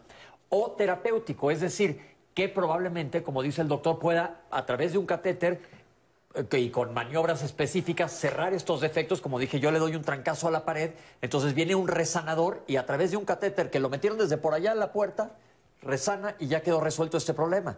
Pero algunos pacientes no son aptos para, o todos son aptos para cateterismo o todos son aptos para tratamiento terapéutico? Es una, es una muy buena pregunta, Pepe. No todos los pacientes son aptos para cateterismo. Habrá ciertas circunstancias eh, en las malformaciones que requerirán eh, por obligación cirugía, ¿no? Pero te podría decir que en la actualidad un altísimo número de los defectos cardíacos tiene posibilidades de alcance de ser tratados con cateterismo. Entonces, la tecnología va mejorando día con día, cada vez se vuelve más accesible también para, para, las personas y eh, el que podamos reparar defectos o por lo menos mejorar las condiciones en ese momento de los pacientes a través de cateterismo es una realidad y se trabaja codo a codo con el cirujano ¿no? y con el ecocardiografista, evidentemente, como todo el equipo multidisciplinario que somos, para ofrecerle a los pacientes la mejor eh, eh, herramienta terapéutica que podamos ofrecerles. Esto suena súper alentador y la verdad, qué padre que la ciencia haya avanzado tanto porque te dicen tu bebé nació con un defecto dentro del corazón, te asustas, te calman. Los doctores te dicen que la gran mayoría de ellos pueden tener una vida bastante buena a posterior. Eh, no saben si requiere una cirugía o no, pero de saber que a través de un vaso sanguíneo, como cuando te sacan sangre, básicamente ahí están canalizando un vaso canalizan un vaso y por ahí meten el catéter. Entonces, no, a lo mejor no llegan ni siquiera a abrir al paciente y eso es una maravilla lo que logran hacer. Pero no descartemos que también hay casos que ameritan tratamiento quirúrgico. Y esto nos va a hablar el doctor más adelante. Pero ahora les pregunto a ustedes, en cuanto a situación nutricional de los niños, ¿hay algo que se pueda hacer para tenerlos óptimos después del diagnóstico para llevar a tratamiento? Bueno, eh, las cardiopatías frecuentemente condicionan desnutrición porque el corazón está trabajando de más. Entonces, eh, a veces es difícil mejorar las condiciones de nutrición. Más bien, la cirugía o el tratamiento intervencionista corrige la cardiopatía y los niños empiezan a crecer, a, nutrirse, a aumentar de peso. Pero en algunas ocasiones, sobre todo en, las, eh, en los pacientes que tienen eh, enfermedades complejas, que van a requerir de un procedimiento muy complejo, es conveniente tratar de mejorar su nutrición dentro de lo posible, pero no siempre lo podemos hacer. Ok, porque no se puede, porque el corazón está todo lo que da trabajando, pero el tratamiento nos va a ayudar a que los niños se nutran mucho mejor y regresen a tener un curso bastante normal dentro de su crecimiento. Nosotros vamos a hacer un corte, pero vamos a regresar a platicar con los doctores sobre y la cirugía. Y mucha gente todavía me ha dicho, no entiendo esto del conducto arterioso. Tenemos una cápsula que nos va a explicar específicamente qué es este que nos dicen que cuando nacemos, con el tiempo se nos va a cerrar, pero es clave durante nuestra vida fetal. Vamos a un corte, no se vayan, síganos escribiendo, vamos a contestar más adelante. Estamos en vivo en Diálogos en Confianza.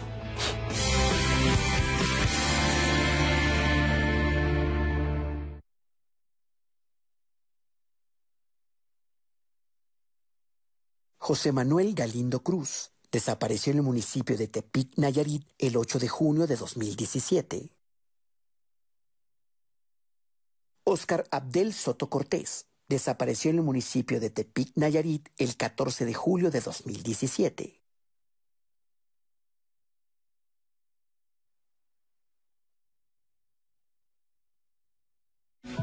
La memoria histórica nos constituye una memoria colectiva. Nuestra lucha ha sido en contra de la migración irregular. No tienes que ser un artista para hacer cultura, ¿no? Todo el mundo hace cultura todo el tiempo. Yo confío más en los republicanos porque ellos te dicen qué van a hacer. De buena fe, lunes, 20 horas. Mientras te tomas un cafecito, estos moneros te hablan de política a su manera. El coronavirus se ha convertido en una herramienta política fantástica. Elguera, Rapé, Hernández hacen cartones y televisión. Chamuco TV, jueves 20 horas.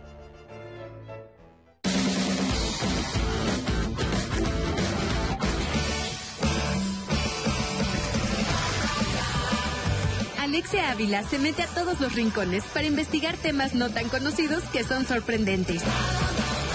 De todo. Lunes a jueves, 18.30 horas. Clasificación A. Contenido apto para todo público.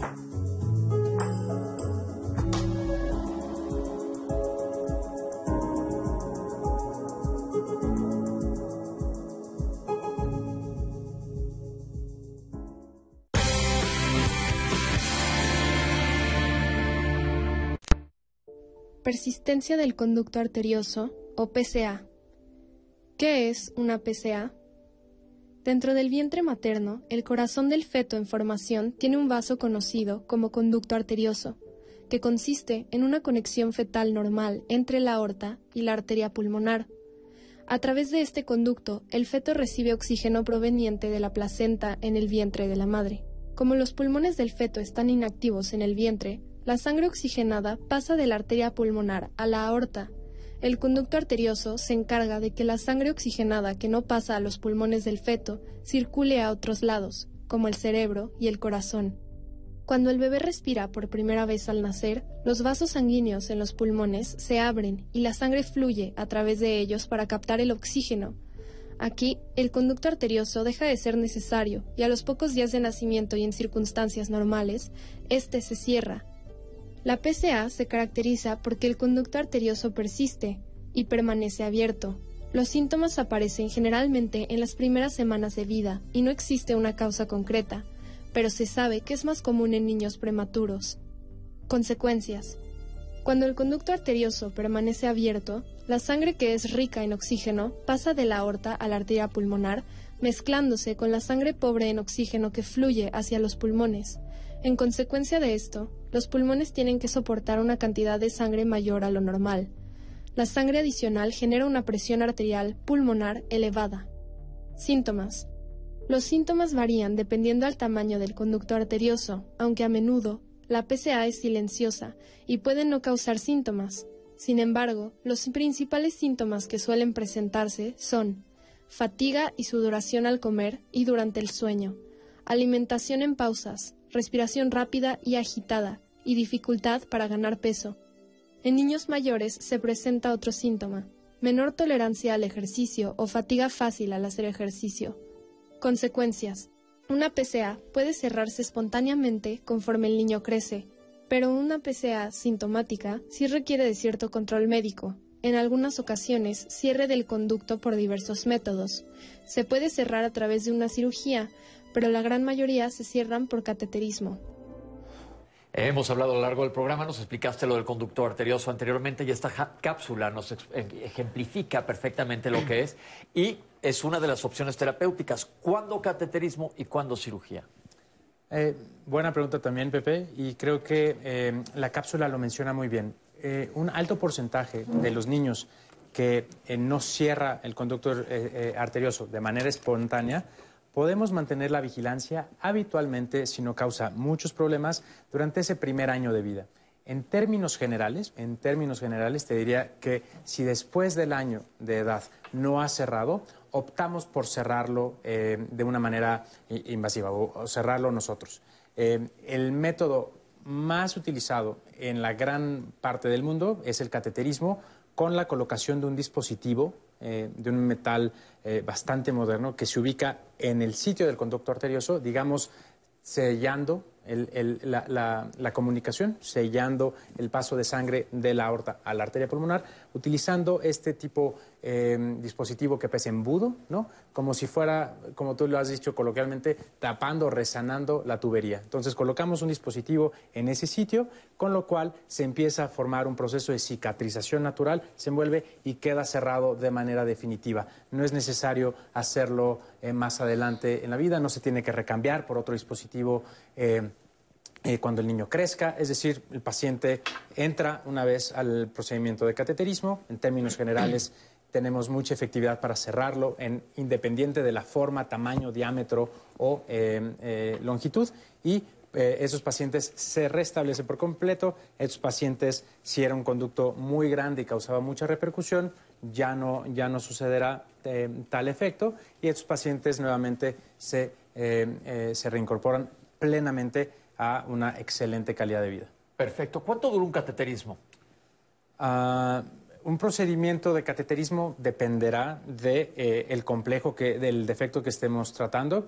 En términos generales, si lo aplicamos al ejemplo del conducto arterioso, dura apro- aproximadamente entre una hora y una hora y media. Evidentemente, estos, estos procedimientos, como los hacemos en los niños, requerimos de anestesia general. ¿no? Claro. Y siempre trabajamos con anestesiólogos que son especializados tanto en pediatría como en problemas cardiovasculares. Y lo hacemos de tal manera para que los pacientes, para que los niños no tengan dolor, no tengan molestia y estén tranquilos y quietos durante el procedimiento.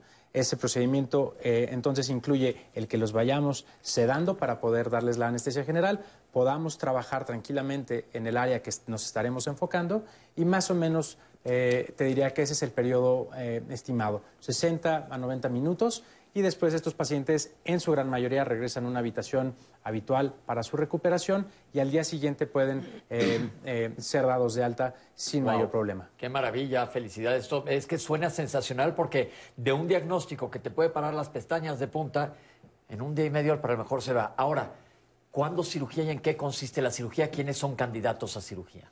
Bueno, eh, la cirugía fue el primer tratamiento que existió para las cardiopatías. Esto, esto- estamos hablando de los años 50 y, por muchos años fue el único tratamiento que existía. A fines de los años 70, 80 se empezaron a desarrollar estos procedimientos de cateterismo y entonces los intervencionistas empezaron a tratar algunas de estas enfermedades, orificios, eh, estenosis, estrecheces en las arterias, cada vez con mayor éxito y conforme se ha ido desarrollando la tecnología, ellos han sido capaces de tratar eh, eh, defectos más complejos, más grandes, etcétera, pero existe un límite en lo que ellos eh, pueden hacer. Entonces, de los defectos relativamente sencillos, como son comunicaciones interauriculares, conductos arteriosos, eh, la mayoría lo siguen tratando ellos, pero hay algunas características anatómicas, morfológicas del conducto arterioso y de la comunicación interauricular que hacen riesgoso el procedimiento, eh, riesgo de lesionar alguna estructura del corazón y entonces en ese momento somos nosotros los que lo operamos. La mayoría de las comunicaciones interventriculares se cierran aún eh, por cirugía y desde luego todas las malformaciones complejas son quirúrgicas, malformaciones en donde eh, una arteria nació en donde no le correspondía, la arteria coronaria nació en otro lado, evidentemente no se pueden tratar, por lo menos ahora en estos días, con tratamientos intervencionistas y somos nosotros los que seguimos tratando estas enfermedades. Voy a tratar de traducirlo a términos lo más fácil para que entiendan. Si no se puede arreglar por hemodinamia, es decir, cateterismo, como acaba de comentar el doctor, pensemos en mi casa. Tuve un arquitecto que me puso una puerta que no abre totalmente porque la puso contra una pared o puso mal el tinaco donde debería estar y debería estar en otro lado. Eso no lo pueden arreglar por un cateterismo. Entonces es necesario que haya entre otro arquitecto que vaya, desmonte lo que ya está y se arregle. Eh, las dificultades técnicas me imagino que son muy variables porque hablamos que existen muchas, muchas diferentes cardiopatías congénitas, pero de las más frecuentes que existen en nuestro país, la mayoría, si no se pueden arreglar por cateterismo, ¿se pueden arreglar por cirugía? Sí, así es. todos los, actualmente prácticamente todas las enfermedades del corazón congénitas se pueden tratar de alguna forma, por cirugía o por procedimiento intervencionista. Alexis, háblale a la gente que nos está viendo, padres y madres o familiares de gente que tiene hijos con cardiopatías congénitas, tranquilízalos, porque dicen, me van a operar del corazón, le van a abrir el corazón a mi hijo. ¿En qué consiste esto y qué es lo que tú haces? Y háblanos un poquito de seguridad quirúrgica. Bueno, eh, la cirugía consiste en abrir generalmente frente por el tórax anterior, a veces por un lado, también se puede eh, reparar algunos eh, defectos. Y lo que hacemos es llegar hasta el corazón eh, y conectamos ese corazón a una bomba que se llama bomba de circulación extracorpórea, que saca la sangre del corazón, la oxigena, o sea, hace las funciones del corazón y del pulmón y la vuelve a inyectar en el cuerpo. Eso nos permite entonces parar el corazón y trabajar dentro de él para hacer las reparaciones que sean necesarias. Esto es bien importante porque imagínense que tienes que coser algo que está haciendo así todo el tiempo. Entonces esta bomba nos permite que se detenga el corazón, va a circular por afuera y dirían, qué horror que me detengan el corazón. Pero piensen cuando se intuba alguien, claro que la intubación ahorita en esta época ha tenido muy mala fama, pero yo aclaro aquí siempre, a todos los que nos han operado de algo, generalmente a todos nos han intubado, porque todo el mundo dice, la intubación es lo peor, no, salva vidas. Y en una cirugía te permite poder operar a alguien. Entonces, el respirador hace las veces del pulmón, y esta bomba hace las veces del corazón para que el cirujano en Santa Paz pueda reparar lo que tenga que reparar. Ahora, eh, la dificultad técnica pues depende de cada caso. De cada, y todas las cardiopatías, porque me acuerdo una que otra ahí, las tetralogías demás, no me voy a meter en detalles, que son muy difíciles, ¿son reparables? Sí, eh, son, son tratables quirúrgicamente, muchas de ellas eh, ponen al corazón en buenas condiciones, pero algunas de ellas necesitan de un seguimiento por muchos años, a veces de reintervenciones quirúrgicas o por intervencionismo, pero digamos lo que mencionaba anteriormente, el 50% de las cardiopatías congénitas son curables completamente y no requieren de ningún otro tratamiento. Eso es importantísimo y a mí me impacta mucho este programa cada vez que lo hacemos porque cuando yo estudié medicina ya hace un rato, había cardiopatías que eran un diagnóstico terrible, ¿no? El diagnóstico que tenías que decirles, pues lo siento muchísimo, no hay nada que hacer. Y ahora en prácticamente todas se puede hacer algo. Ahora, después de una cirugía, un cateterismo, ¿es necesario volver a revisar el corazón con eco y ver los flujos? Sí, habitualmente lo que hacemos en el ecocardiograma, incluso a veces entramos y hacemos un ecocardiograma durante el procedimiento, ya sea por eh, cateterismo o el, cirugía. Lo que hacemos es, se llama, es otro tipo de ecocardiograma que se llama transesofágico. Introducimos una sonda al esófago, como si fuéramos hacia el estómago. Que el esófago es el tubo que conecta la boca con nuestro estómago. Así es. Y entonces, a través de ahí, podemos evaluar, digamos, el resultado del procedimiento. Confirmamos que los defectos que se han mandado a cerrar estén perfectamente cerrados. Si la válvula, la puerta no abría bien, que ahora esté abriendo perfectamente, si no cerraba bien, que ahora esté cerrando perfectamente. Es una forma como de evaluar inmediatamente el resultado de los procedimientos que ellos hacen. Una vez que el paciente se va de alta, como dice el doctor Palacios, eh, independientemente de la severidad de la cardiopatía, es que requieren un seguimiento periódico. Y eso lo llevamos ya sea con radiografías, electrocardiogramas, pero en su mayoría con ecocardiogramas para confirmar que lo que se reparó hace X tiempo hoy sigue estando funcionando como queremos que funcione. Perfecto, vamos a ver otro testimonio que tenemos. Aquí lo tienen. Yo nací con una cardiopatía muy compleja en 1964. Tengo transposición de grandes vasos, un solo ventrículo y estenosis pulmonar. En esa época la esperanza de vida era prácticamente nula entendí perfectamente a los ocho años que yo tenía un problema serio porque todo el tiempo me llevaban al médico. Para mí eso era muy agotador. Me quitaban la blusa, me, me hacían electrocardiogramas y todo. Yo me sentía completamente, este, ¿cómo te diré?, expuesta. Y en ese momento me doy cuenta que, que, probablemente me iba a morir pronto, o sea, el, el confrontarme, el enfrentarme a, a, la posible muerte fue sí algo impactante. Y sin embargo tomé la actitud de disfrutar la vida. Y creo que esa confianza me ayudó mucho a creer en mis sueños, nunca dejé de soñar, de imaginar mi vida adulta, que me iba a casar, que iba a tener hijos, que iba... Entonces, todo eso para mí fue determinante. Finalmente, pues sí, viví lo suficiente hasta que me casé, tuve milagrosamente una hija fuera de todo pronóstico. nació de kilo y medio, pero perfectamente sana. Y en ese momento fue donde mi corazón se descompensa. Y ahí fue donde nos dimos cuenta que era necesaria una cirugía. Estuve dos meses hospitalizada, muy, muy grave. Pero bueno, gracias a Dios sobreviví. Mi, mi bebita tenía en ese momento 11 meses. Y entonces me di cuenta que la vida valía la pena ser vivida a pesar de cualquier circunstancia. Decido escribir un libro en donde plasmo todas mis vivencias. Sin una cirugía, hoy en día yo no estaría con vida. Entonces yo creo que este tema de las cardiopatías sí hay esperanza para llegar a la adultez. Yo soy, yo soy el ejemplo de uno de ellos. Tengo 56 años y llego no solamente a mi edad, sino llego perfectamente este, con, con, mucha, con una actividad laboral, con una condición de vida prácticamente normal. Mi esperanza es poder llegar, como digo yo, hasta los 80, 90 o más y con el favor de Dios que se va a poder gracias a, esta nueva tecnología. Qué gusto da escuchar testimonios así. Felicidades, qué bueno que tengas a tu hija y qué padre, que, que, que nos pones otra luz a lo, que, a lo que estamos viendo y sobre todo cuando un diagnóstico te lo dan, te asustas tanto y vemos testimonios como este que se puede vivir una vida bien después de esto. Citlali, ¿qué nos dice la gente? Mira, fíjate que nos llegó un mensaje que dice, necesito ayuda, por favor, y orientación. Mi hija a veces tiene cansancio, a veces tiene uñas moradas y tiene problemas para la respiración. Su condición es estenosis pulmonar. Ella nació con síndrome de Noan. Por favor, necesito más información y saber cómo la ayudo. Después, eh, mi hija tiene transposición de grandes arterias, C y estenosis severa pulmonar. Le hicieron cirugía en la raza a los 25 días de nacida. Eh, le, fue la colocación de una fístula sistémico pulmonar. El cardiólogo asignado en el IMSS me comentó que ocupaba una cirugía llamada Nikaido. Sin embargo, e, en México esto se hace sin éxito y en el IMSS no se ha hecho. Eh, esto ahí tiene un buen pronóstico en nuestro país. Podría preguntarle a los especialistas en qué instituto podrían realizarle esta cirugía a mi familiar, por favor. Y también nos dicen, buenos días, mi hija al nacer tuvo taquicardia supraventricular, estuvo en tratamiento por nueve meses. Su cardiólogo nos dijo que esto fue un problema de madurez del corazón. Eh, ¿Me podrían hablar más de esto? Actualmente ella tiene 19 años, fue diagnosticada con disautonomía, puede tiene que ver la disautonomía con la taquicardia, es cardiopatía congénita o qué le pasó a su familiar. Y también Alita Gaitán nos dice que, bueno, ella hace 34 años tuvo un bebé que nació con una cardiopatía congénita. Los médicos en la autopsia dijeron que el corazón no se había desarrollado bien, únicamente había un ventrículo y una arteria estaba cerrada.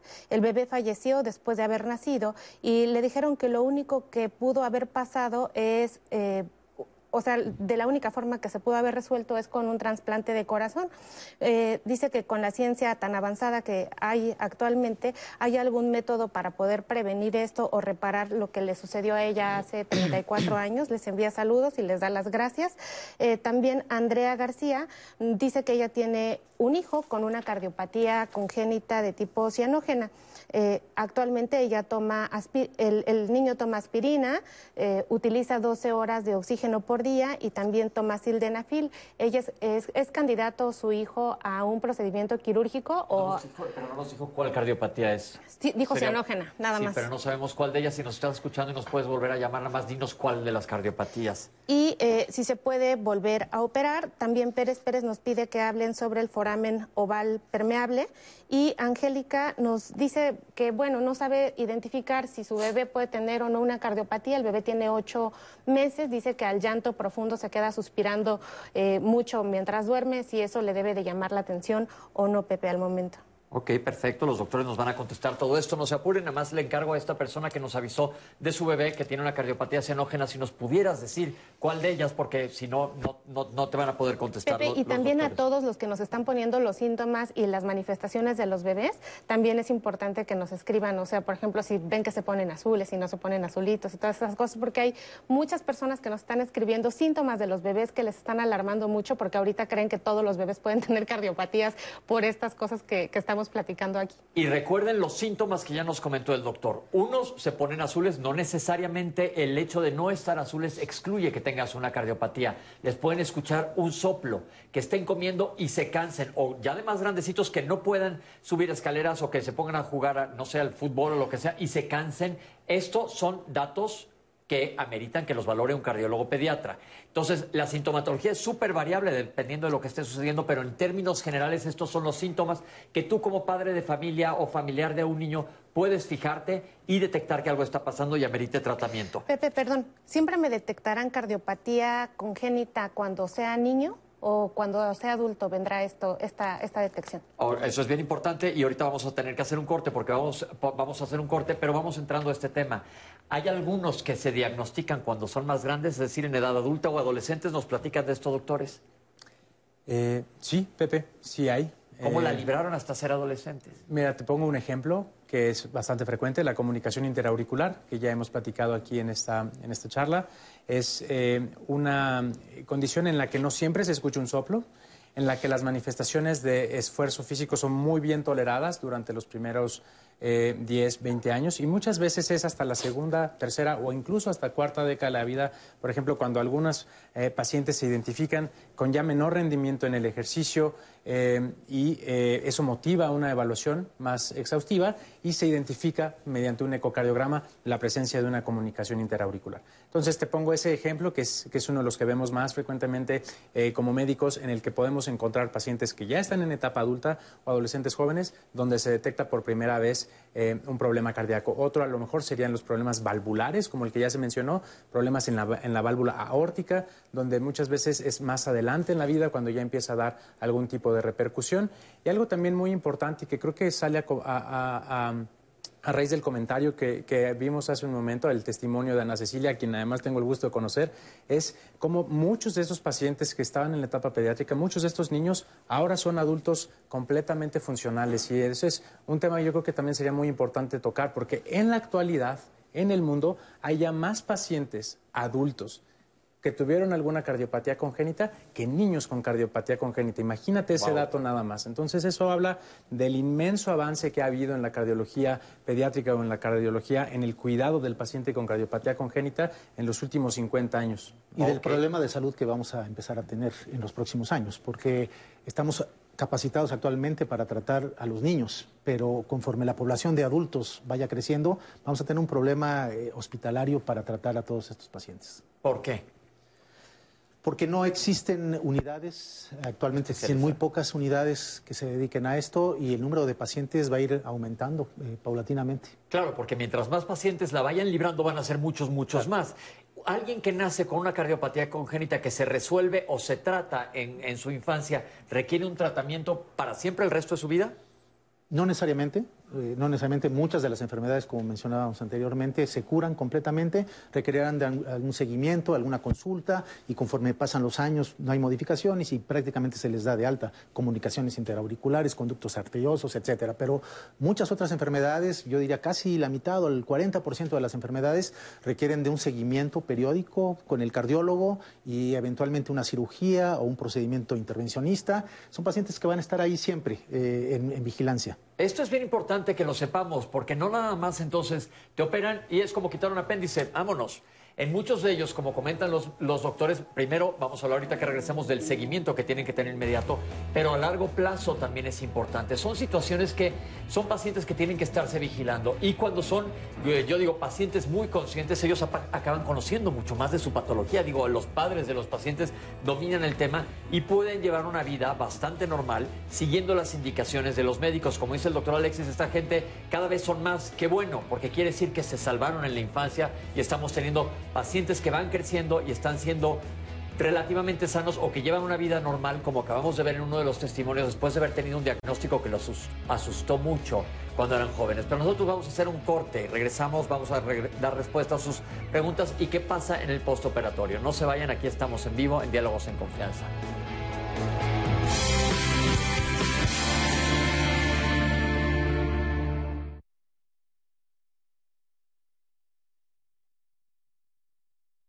José Manuel Galindo Cruz desapareció en el municipio de Tepic, Nayarit, el 8 de junio de 2017. Oscar Abdel Soto Cortés desapareció en el municipio de Tepic, Nayarit, el 14 de julio de 2017.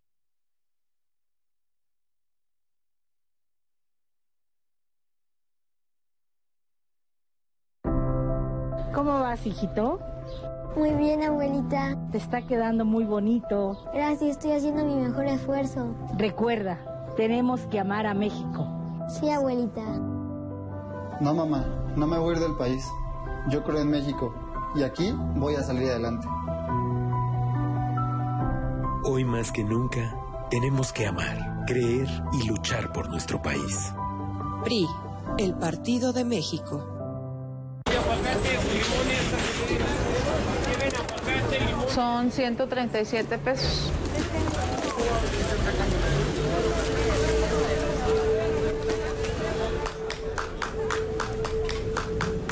Son 137 pesos. De aplausos no se come. Por eso el PT luchará para que nuestro personal médico y enfermeras reciban un aumento del 100% de sus sueldos. El PT está de tu lado. Si te agreden o amenazan para limitar tus derechos políticos. Si te ocultan o niegan información para impedir la toma de decisiones. Si tratan de obstaculizar tu campaña. Si te niegan recursos económicos para el ejercicio de tu cargo. Si minimizan tus opiniones, critican tu aspecto físico o vida personal. Si no te dejan opinar o votar por ser mujer. Es violencia política contra las mujeres en razón de género. Y ahora existen normas para sancionar estas conductas. Infórmate y denuncia. Contamos todas. La memoria histórica nos constituye una memoria colectiva. Nuestra lucha ha sido en contra de la migración irregular. No tienes que ser un artista para hacer cultura, ¿no? Todo el mundo hace cultura todo el tiempo. Yo confío más en los republicanos porque ellos te dicen qué van a hacer. De buena fe, lunes, 20 horas. El Tribunal Electoral del Poder Judicial de la Federación protege mi voto. Tribunal Electoral. Puedo participar en política, o sea, puedo votar y ser votada. Tribunal Electoral. Tribunal Electoral. Protege los derechos políticos de las mujeres y evita la violencia política. Tribunal Electoral. Protege los derechos políticos LGTBIQ. Tribunal Electoral. Electoral del Poder Judicial de la Federación. En México el sol sale para todas. Porque trabajamos por tener un país donde se valore y respete a las mujeres. Desde hace muchos años luchamos para acabar con la discriminación y la violencia, con leyes para garantizar la seguridad y la plenitud de todas las mujeres de México, con gobiernos incluyentes donde la igualdad, la equidad y la paridad sea una realidad en todos los niveles, para escuchar la voz de las mujeres y que participen en las decisiones más importantes. El sol sale para todas. PRD. En 2018 ofrecimos transformar la basura en energía, permiso laboral para asistir a reuniones escolares, impartir educación contra el bullying y que las empresas permitan el trabajo en casa. Todas estas propuestas ya son ley. En el Partido Verde estamos trabajando en nuevas propuestas para superar la crisis económica y de salud, para detener la violencia contra las mujeres y para vivir con más seguridad. Juntos podemos cambiar nuestra realidad. Partido Verde. La Secretaría de Salud reporta este 14 de febrero de 2021 que en México hay 64.447 casos activos y 157.312 casos sospechosos de COVID-19. 174.207 personas han fallecido y el 77.6% de los casos se ha recuperado. En esta temporada, sigue las indicaciones de las autoridades de salud. Quédate en casa, usa cubrebocas y lava tus manos frecuentemente. Gobierno de México. La industria eléctrica revolucionó la vida del mundo. A finales del siglo XIX, la generación de energía eléctrica inició en México. Actualmente, 45 millones de hogares e industrias en el país se mueven gracias al suministro de la CFE. Conoce la historia de la industria eléctrica. Nuestra energía. Martes, 20-30 horas.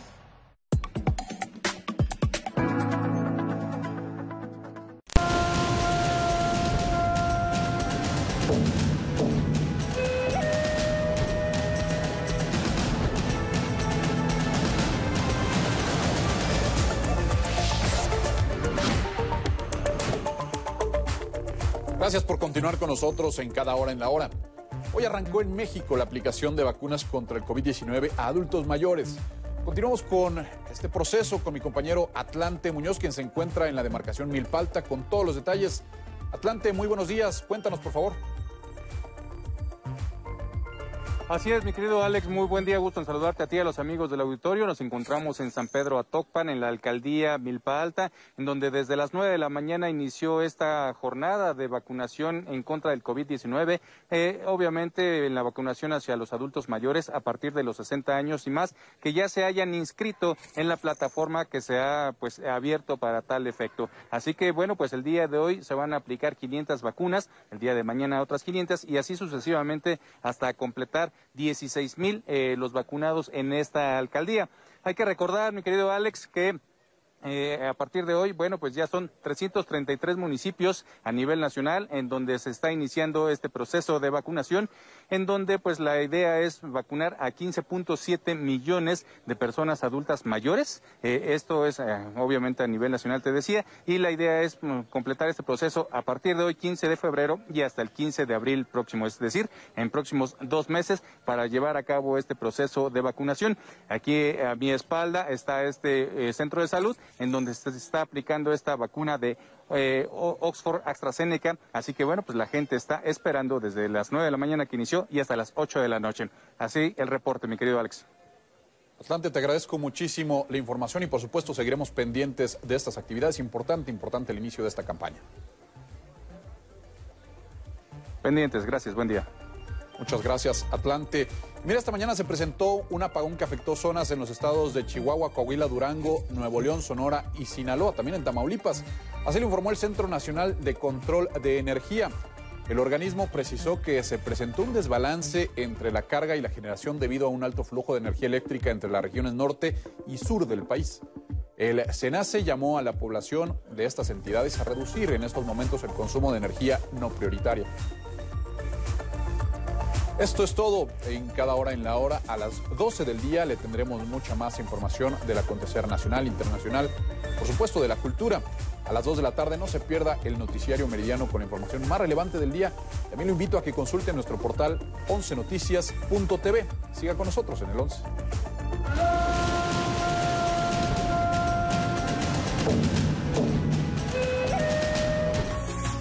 Yo estoy laborando en el primero de octubre dando la primera atención a los pacientes COVID. Y esta es nuestra primera arma, la protección. Mis compañeros médicos, enfermeras, ya en la actualidad estamos cansados. Nos está ganando los contagios, nos están ganando las defunciones. Pero he tenido amigos y lamentablemente eh, el COVID-19 ha tomado su vida.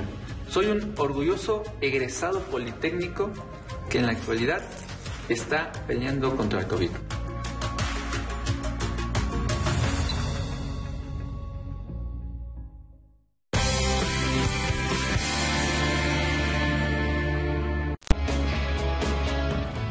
De las malformaciones que ocurren en el cuerpo humano, las malformaciones de corazón son las más frecuentes. Y los pacientes que nacen con una cardiopatía congénita, ya sea simple o compleja, se acercan en un orden aproximado de entre uno de cada 100 niños. En México, en definitiva, tenemos eh, pacientes que nacen día a día con cardiopatías congénitas y representan la segunda causa de mortalidad infantil en nuestro país.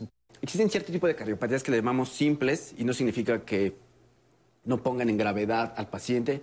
Sus diversas características, digamos, nos permiten tratarlos con menor premura.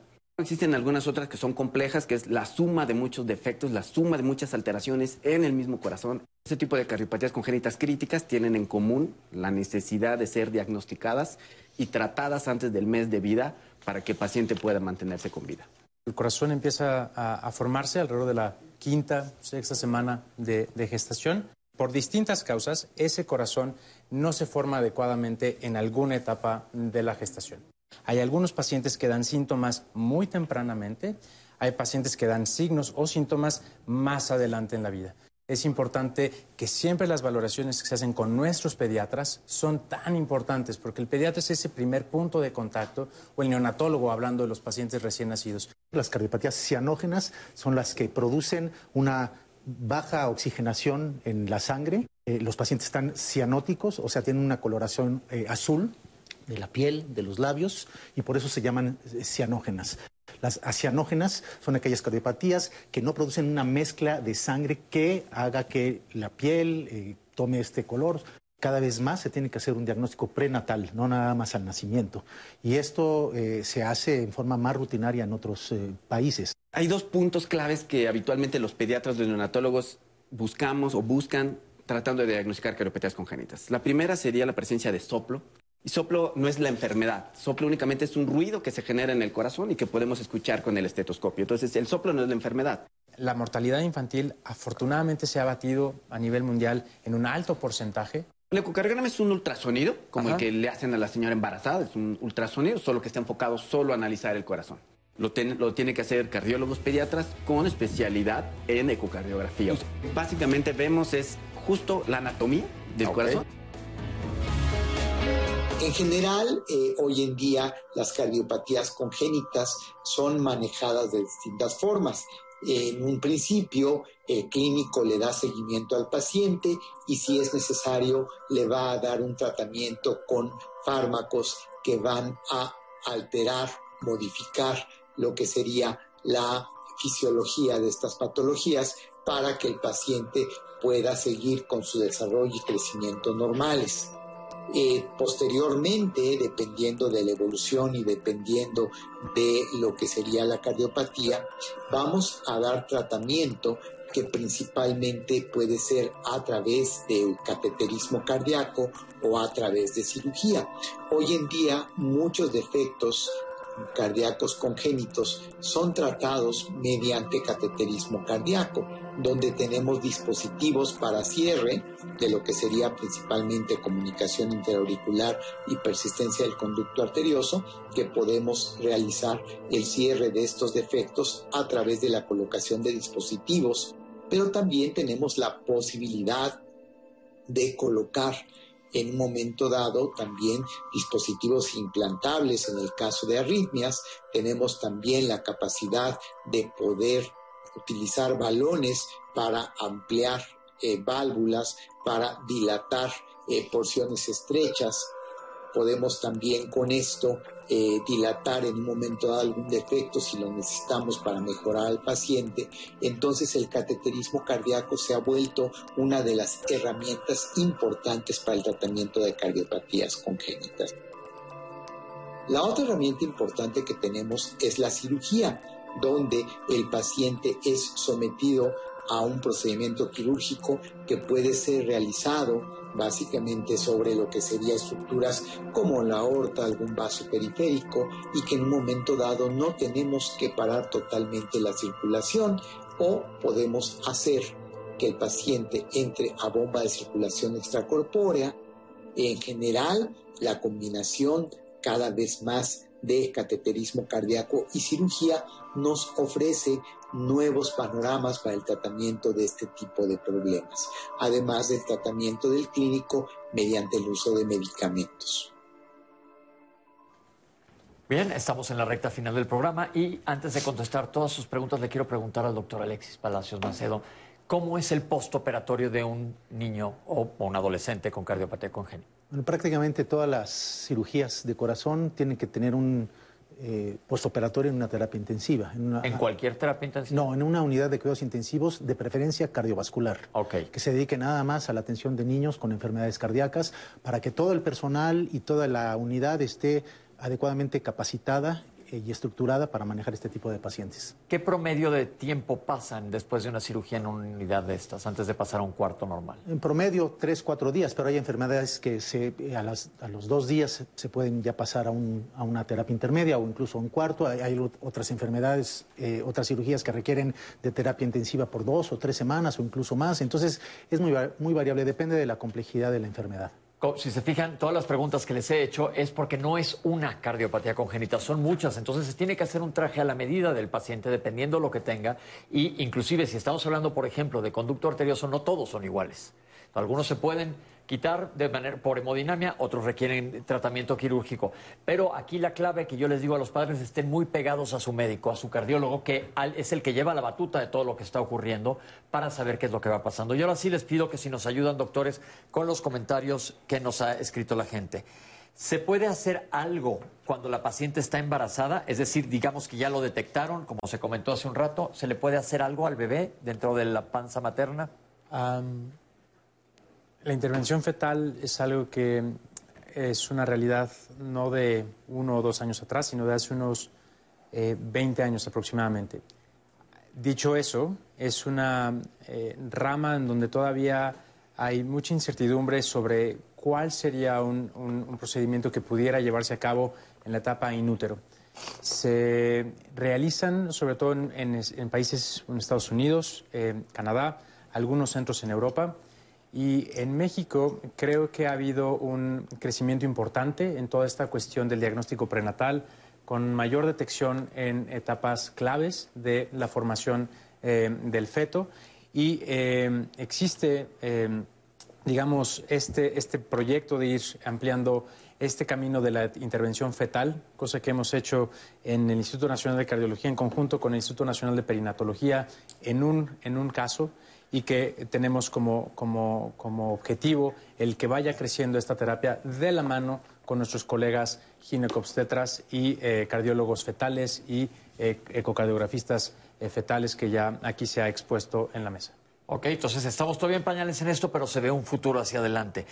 Alguien llamó y dijo, tuvo un soplo cuando fue niña y ya no supo qué pasó. Pues esperemos que estés bien, pero te recomiendo si no ir al cardiólogo que te chequen. ¿Pueden tener una vida normal? Chequen los testimonios que hemos tenido a lo largo del programa y nos dicen que sí. Ahora, la pregunta que ya nos contestó el doctor, pero vuelvo a insistir.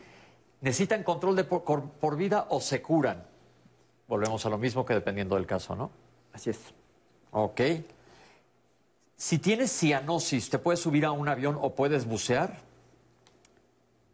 Subi- subirte a un avión, sí, eh, sin problema. Existen un tipo de cardiopatías en particular que se llaman corazones univentriculares, en los cuales pueden volar en avión sin ningún problema. Lo único que se recomienda es que los vuelos no sean muy largos y en el caso que vayan a ser vuelos largos, el paciente tiene que deambular en el interior del avión durante este vuelo.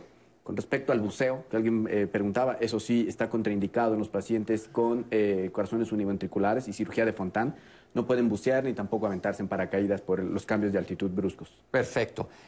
Una madre que, tiene una, que tuvo o tiene una cardiopatía congénita puede tener un parto normal o tiene que ser cesárea y si puede tener hijos. Ya vimos que hijos sí se pueden tener, tuvimos aquí un ejemplo. Pero es pregunta muy importante y vale la pena aclararla. Existen eh, cardiopatías en las cuales está contraindicado el embarazo. Existe la gran mayoría en donde se puede llevar a cabo un embarazo, parto eh, o resolución completamente normal. Pero sí existe un selecto grupo en donde no se recomienda. Hay que ver el caso. Si uno de mis hijos tuvo una cardiopatía, ¿quiere decir que los otros hijos que tenga la van a tener? Eh, no necesariamente, solo incrementa la probabilidad. Todos nosotros tenemos un riesgo de tener un hijo con cardiopatía congénita del 1%, uno de cada 100. Perfecto. Aproximadamente, pero si tenemos un hijo con cardiopatía congénita previo, ese riesgo puede incrementar hasta 2-3%. Eh, nos habló alguien que tristemente nos comentó que su bebé falleció a los 21 días de nacido y lo único que nos dice es que no oxigenaba, evidentemente tenía algo cianogénico, es decir, no estaba oxigenando. Tiene dos familiares con cardiopatía, ella quiere saber si pudo haber vivido su hijo, pues no sabemos qué tuvo. No, tendríamos que revisar tu caso, que los doctores te pudieran decir qué, qué posibilidades hubiera tenido, pero no sabemos más específicos del caso. ¿Fumar marihuana hace daño y las drogas en general hacen daño? Independientemente de cardiopatía, sí hacen daño, pero específicamente aquí. Sí. Sí, como bien lo dices, no es recomendable para nada, pero en cardiopatía se incrementa el riesgo también. Hay- ¿Es necesario suplementar a las mamás con algún nutriente para evitar cardiopatías? O otra manera de preguntar es, ¿algún suplemento evita que aparezcan cardiopatías? No. Ok, perfecto. Ya lo comentaron, pero vuelven a insistir sobre la diabetes mellitus. ¿Influye sobre las cardiopatías congénitas, diabetes mellitus en la madre? Sí, y más que la diabetes mellitus, la diabetes no controlada, porque si la, la mamá es diabética pero está bien controlada, el riesgo de que su hijo sea cardiópata es igual al resto de la población en general. Perfecto. ¿Madres con lupus eritematoso generalizado tienen mayor riesgo de cardiopatía? También, incrementa entre 5 y 20 veces el riesgo. Y mencionar ahí nada más, porque creo que no tocamos ese punto en la mesa, que existen, así como existen los defectos congénitos, también hay problemas del ritmo del corazón, de la batería del corazón. Y lupus es una de estas eh, enfermedades en donde existe el riesgo de que haya un mal funcionamiento de la pila del corazón, lo que nosotros llamamos bloqueo atrioventricular, pero mejor explicado como en la batería del corazón, y eso es importante a, a- vigilar. Ok. La reproducción asistida, que está tan de moda, puede influir en que exista cardiopatía congénita en los hijos. También. Y esto tiene que ver inclusive con la siguiente pregunta, con embarazos gemelares o múltiples. Sí, puede incrementar el riesgo hasta 3, 3.3%. Ok. ¿Qué hay de las cicatrices que les quedan a los niños? Pues como cualquier cirugía, me imagino, te queda una cicatriz. Sí, la cicatriz siempre es, es puede ser problemático para algunos niños, no para todos. Eh, lo que hemos tratado de hacer es incisiones cada vez más pequeñas o incluso eh, incisiones eh, a nivel de la axila que pueden ayudar un poco. Y sobre todo se esto. operan tan chiquititos que ya para grandes es, es- es- digo, aparte están vivos, que es la cicatriz. Claro, es pasa más fuerte, sobre todo en las, en las malformaciones más complejas, ¿no? Eso no tiene ya mayor trascendencia. Ok. Mi hija tiene CID, comunicación interventricular. En enero le suspendieron el seguimiento por la pandemia y es una situación especial que hay que hablar. ¿Qué hay con todos los tratamientos suspendidos? ¿Qué debe de hacer esa mamá? Su hija evidentemente sigue creciendo, debe buscar ayuda por fuera. ¿Qué le sugerimos a toda la gente que le han suspendido los seguimientos debido a la pandemia? Eso ha sido un problema. Eh, hay algunos hospitales, sobre, los hospitales COVID no están operando generalmente o están operando solamente las urgencias. Hay hospitales que no son COVID que siguen operando. Nosotros en el Instituto Nacional de Pediatría, en el Centro Pediátrico del Corazón, seguimos operando, no nada más las urgencias. Entonces hay que buscar el lugar donde, donde se pueda operar, pero sí ha sido un problema.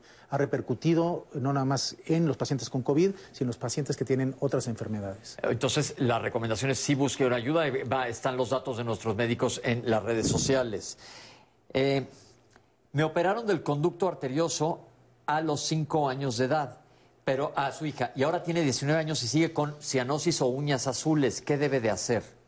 Pues, eh, la sugerencia sería que fuera con el cardiólogo para revisión, pero le diría que en términos generales, pacientes que se operaron o que se resolvió por cateterismo un conducto arterioso se reintegran plenamente y tienen una muy buena calidad de vida durante un enorme número de años. Entonces, en este caso en particular, le sugeriría que vaya con el médico y revisara. Ok. Mi hijo tuvo una coartación de aorta. Primero ahorita les voy a pedir que nos digan qué es esto. Y lo operaron al de chiquito, ahorita tiene 8 años. ¿Cuál es el pronóstico? ¿Qué es coartación de aorta, doctores?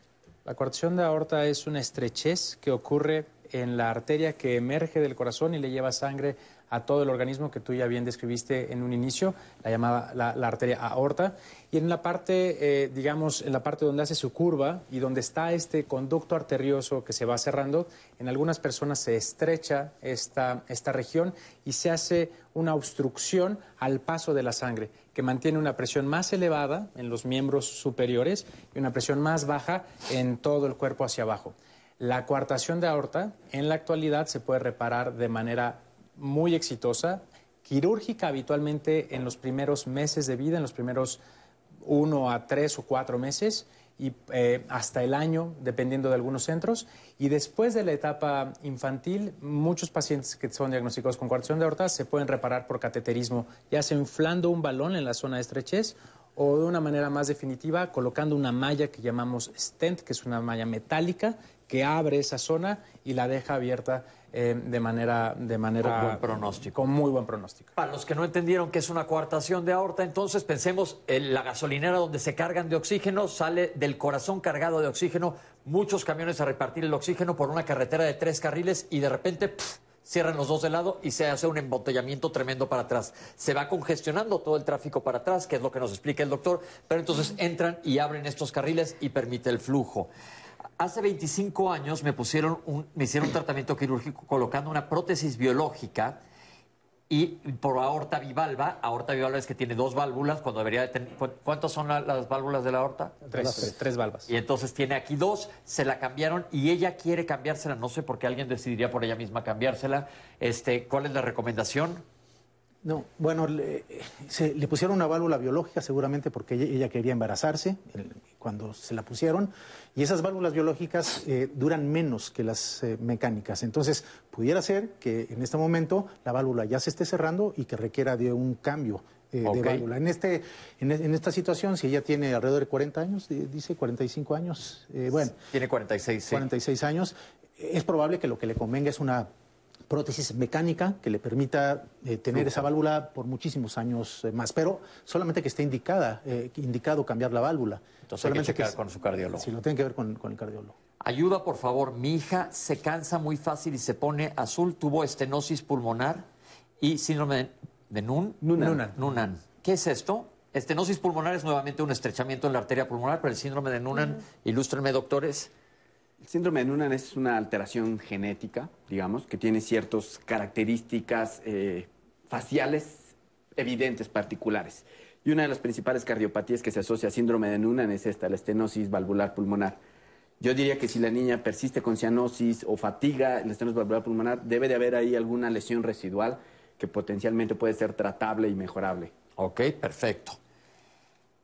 Mi hijo tuvo transposición de los grandes vasos con estenosis pulmonar. Transposición de los grandes vasos es que está la aorta, que es la arteria que comentó el doctor, que saca toda la sangre oxigenada, con la arteria pulmonar, que no tiene sangre oxigenada, están alrevesadas. Es una malformación. Con estenosis pulmonar a los nueve años, tiene 25 años, lo trataron con una fístula. Requiere una cirugía que se llama, entendí, Nikaido, pero no sé la, el cuál no se llama el nombre de la técnica quirúrgica. Nikaido, sí, es el procedimiento de Nikaido. Ahora, Nikaido, el procedimiento sí. de Nikaido es una de las técnicas que se puede utilizar para esta enfermedad y hay que seleccionar bien al- el caso. No necesariamente requiere de un procedimiento de Nikaido, puede requerir de otra cirugía que se llama procedimiento de Rastelli o de alguna otra. Hay que valorarlo y hay, ver hay que valorarlo, no necesariamente. Efectivamente, el procedimiento de Nikaido es complejo, no todas las instituciones lo pueden hacer, eh, ni siquiera en el mundo. En el mundo hay, hay solamente algunos hospitales que lo están haciendo, entonces hay que ser muy cuidadoso con la indicación del procedimiento de Nikaido. Perfecto. Mi hijo tuvo al nacer una taquicardia supraventricular, que es esto que se le aceleró muchísimo el corazón. Esto es una cardiopatía congénita, ahora tiene 19 años y tiene disautonomía, es decir, que de repente se marea, se le baja la presión, se puede llegar a desmayar. Tiene que ver una cosa con la otra. El doctor habló de una bomba eléctrica y eh, la actividad eléctrica del corazón, es decir, todo el cableado de las luces que depende de un switch. Esto es una cardiopatía congénita, esto se puede dar en adultos también, que no tiene que ver con cardiopatía congénita. Así es, nuevamente hay ciertos problemas en el ritmo del corazón que pueden heredarse y algunos otros que pueden presentarse eh, ya más avanzada la, la- la- la edad de, las personas por algunas estructuras en el cableado que tú bien dices en el corazón que no están funcionando del todo bien. Y así como existimos especialistas en imagen, como Moisés, en cateterismo, como yo, en cirugía, como Alexis, están también los que llamamos electrofisiólogos o doctores del ritmo, eh, que ven específicamente las arritmias. Algunas se pueden controlar solo con fármacos, pero muchas otras pueden ser intervenidas con procedimientos similares al cateterismo para eh, eh, curar ese tipo de arritmias. Ok, la disautonomía habría que checarse igual con el cardiólogo de una vez. Tengo 34 años y mi bebé nació, hace 34 años mi bebé nació con un ventrículo único, es decir, a su corazón le faltaba una parte del corazón con una arteria cerrada y le dijeron que su única opción hubiera sido un trasplante de corazón. Ahora, ¿qué pasaría? Que Bueno, hace lo- 34 años era más difícil el diagnóstico y el pronóstico de este tipo de pacientes. Hoy en día eh, es un paciente, sin lugar a dudas, completamente tratable. En aquel entonces no era. En aquel entonces, hace 34 años, seguramente no, no había muchas opciones, pero hoy en día me parece que cualquier centro especializado pudiera ofrecerle un tratamiento sin problema. Ahora, ok, pero hay que, reconocer que la ciencia ha ido avanzando. Cardiopatía cianógena, es decir, se pone azul, toma ácido salicílico, le dan suplementación de oxígeno y sildenafil. ¿Lo deben de operar? Probablemente volverían. Hay que valorar el caso para saber específicamente qué tiene. ¿El foramen oval se puede operar? El foramen oval eh, es un tema, creo que aparte de lo que aquí hoy estuvimos discutiendo. En algunas personas adultas pueden eh, ocurrir eventos vasculares cerebrales que se pueden atribuir al paso de un coágulo por el foramen. Pero ese es otro tema. Que vayan con y- el cardiólogo y que vayan cheque. con su cardiólogo Mi bebé se tendrá que operar, suspira mucho. Mejor que lo valore el pediatra y te diga. ¿Se pueden detectar las cardiopatías en adultos? Ya se dijo que sí. Eh, a mi hijo le tienen que cambiar la pila del marcapaso, tiene 18 años. ¿Cómo es su pronóstico? Pues que le cambien la pila y va a estar muy bien, ¿verdad? Muy bueno. Así es. Ok, que si los niños se- con cardiopatía congénita se pueden vacunar contra COVID. Ahorita no hay vacunas para niños COVID. El futuro ya les avisaremos si se pueden vacunar o no. Ahorita, pues por lo pronto no. Y se nos acabó el tiempo, doctor. ¿Es algo que quieran agregar? Nos quedan unos segundos. Redondeando esa pregunta, los niños con cardiopatía se pueden vacunar de todas sus vacunas como normalmente está establecido. Ok, bueno, pues se nos acabó el tiempo, Citlali, mil gracias. Vámonos, pero ¿sabes quién sí se vacuna? Los adultos mayores. Vamos a hablar de los adultos mayores y vacunación en nuestro próximo programa. Les, eh, les invito a que nos acompañen. Entonces quédense aquí con nosotros aquí en el 11. Citlali nos va a hablar de vacunación en adultos mayores, específicamente todo lo que está ocurriendo ahora en Aprender a Envejecer. Yo les quiero dar las gracias, doctores. Gracias, como Gracias, siempre. Gracias a la Gracias Fundación. Cardias que nos mandó estos videos sensacionales. Todos los datos de ellos van a aparecer en nuestras redes sociales. Creo que es un tema muy interesante, se ha dado un programa muy rico y de verdad muchísimas gracias. Entonces, más que nada, recuerden, aquí en Diálogos no buscamos fomentar el pánico, sino fomentar la información, que ustedes sepan de qué se trata, tomar cartas sobre el asunto y sobre todo que hablemos de esto.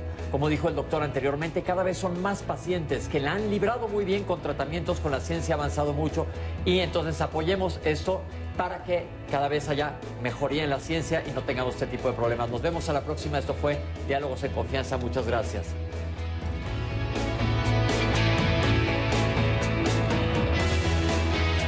Ir a ver a tu familia, pero igual te mantuviste cerca. No pudiste ir a la escuela, pero igual seguiste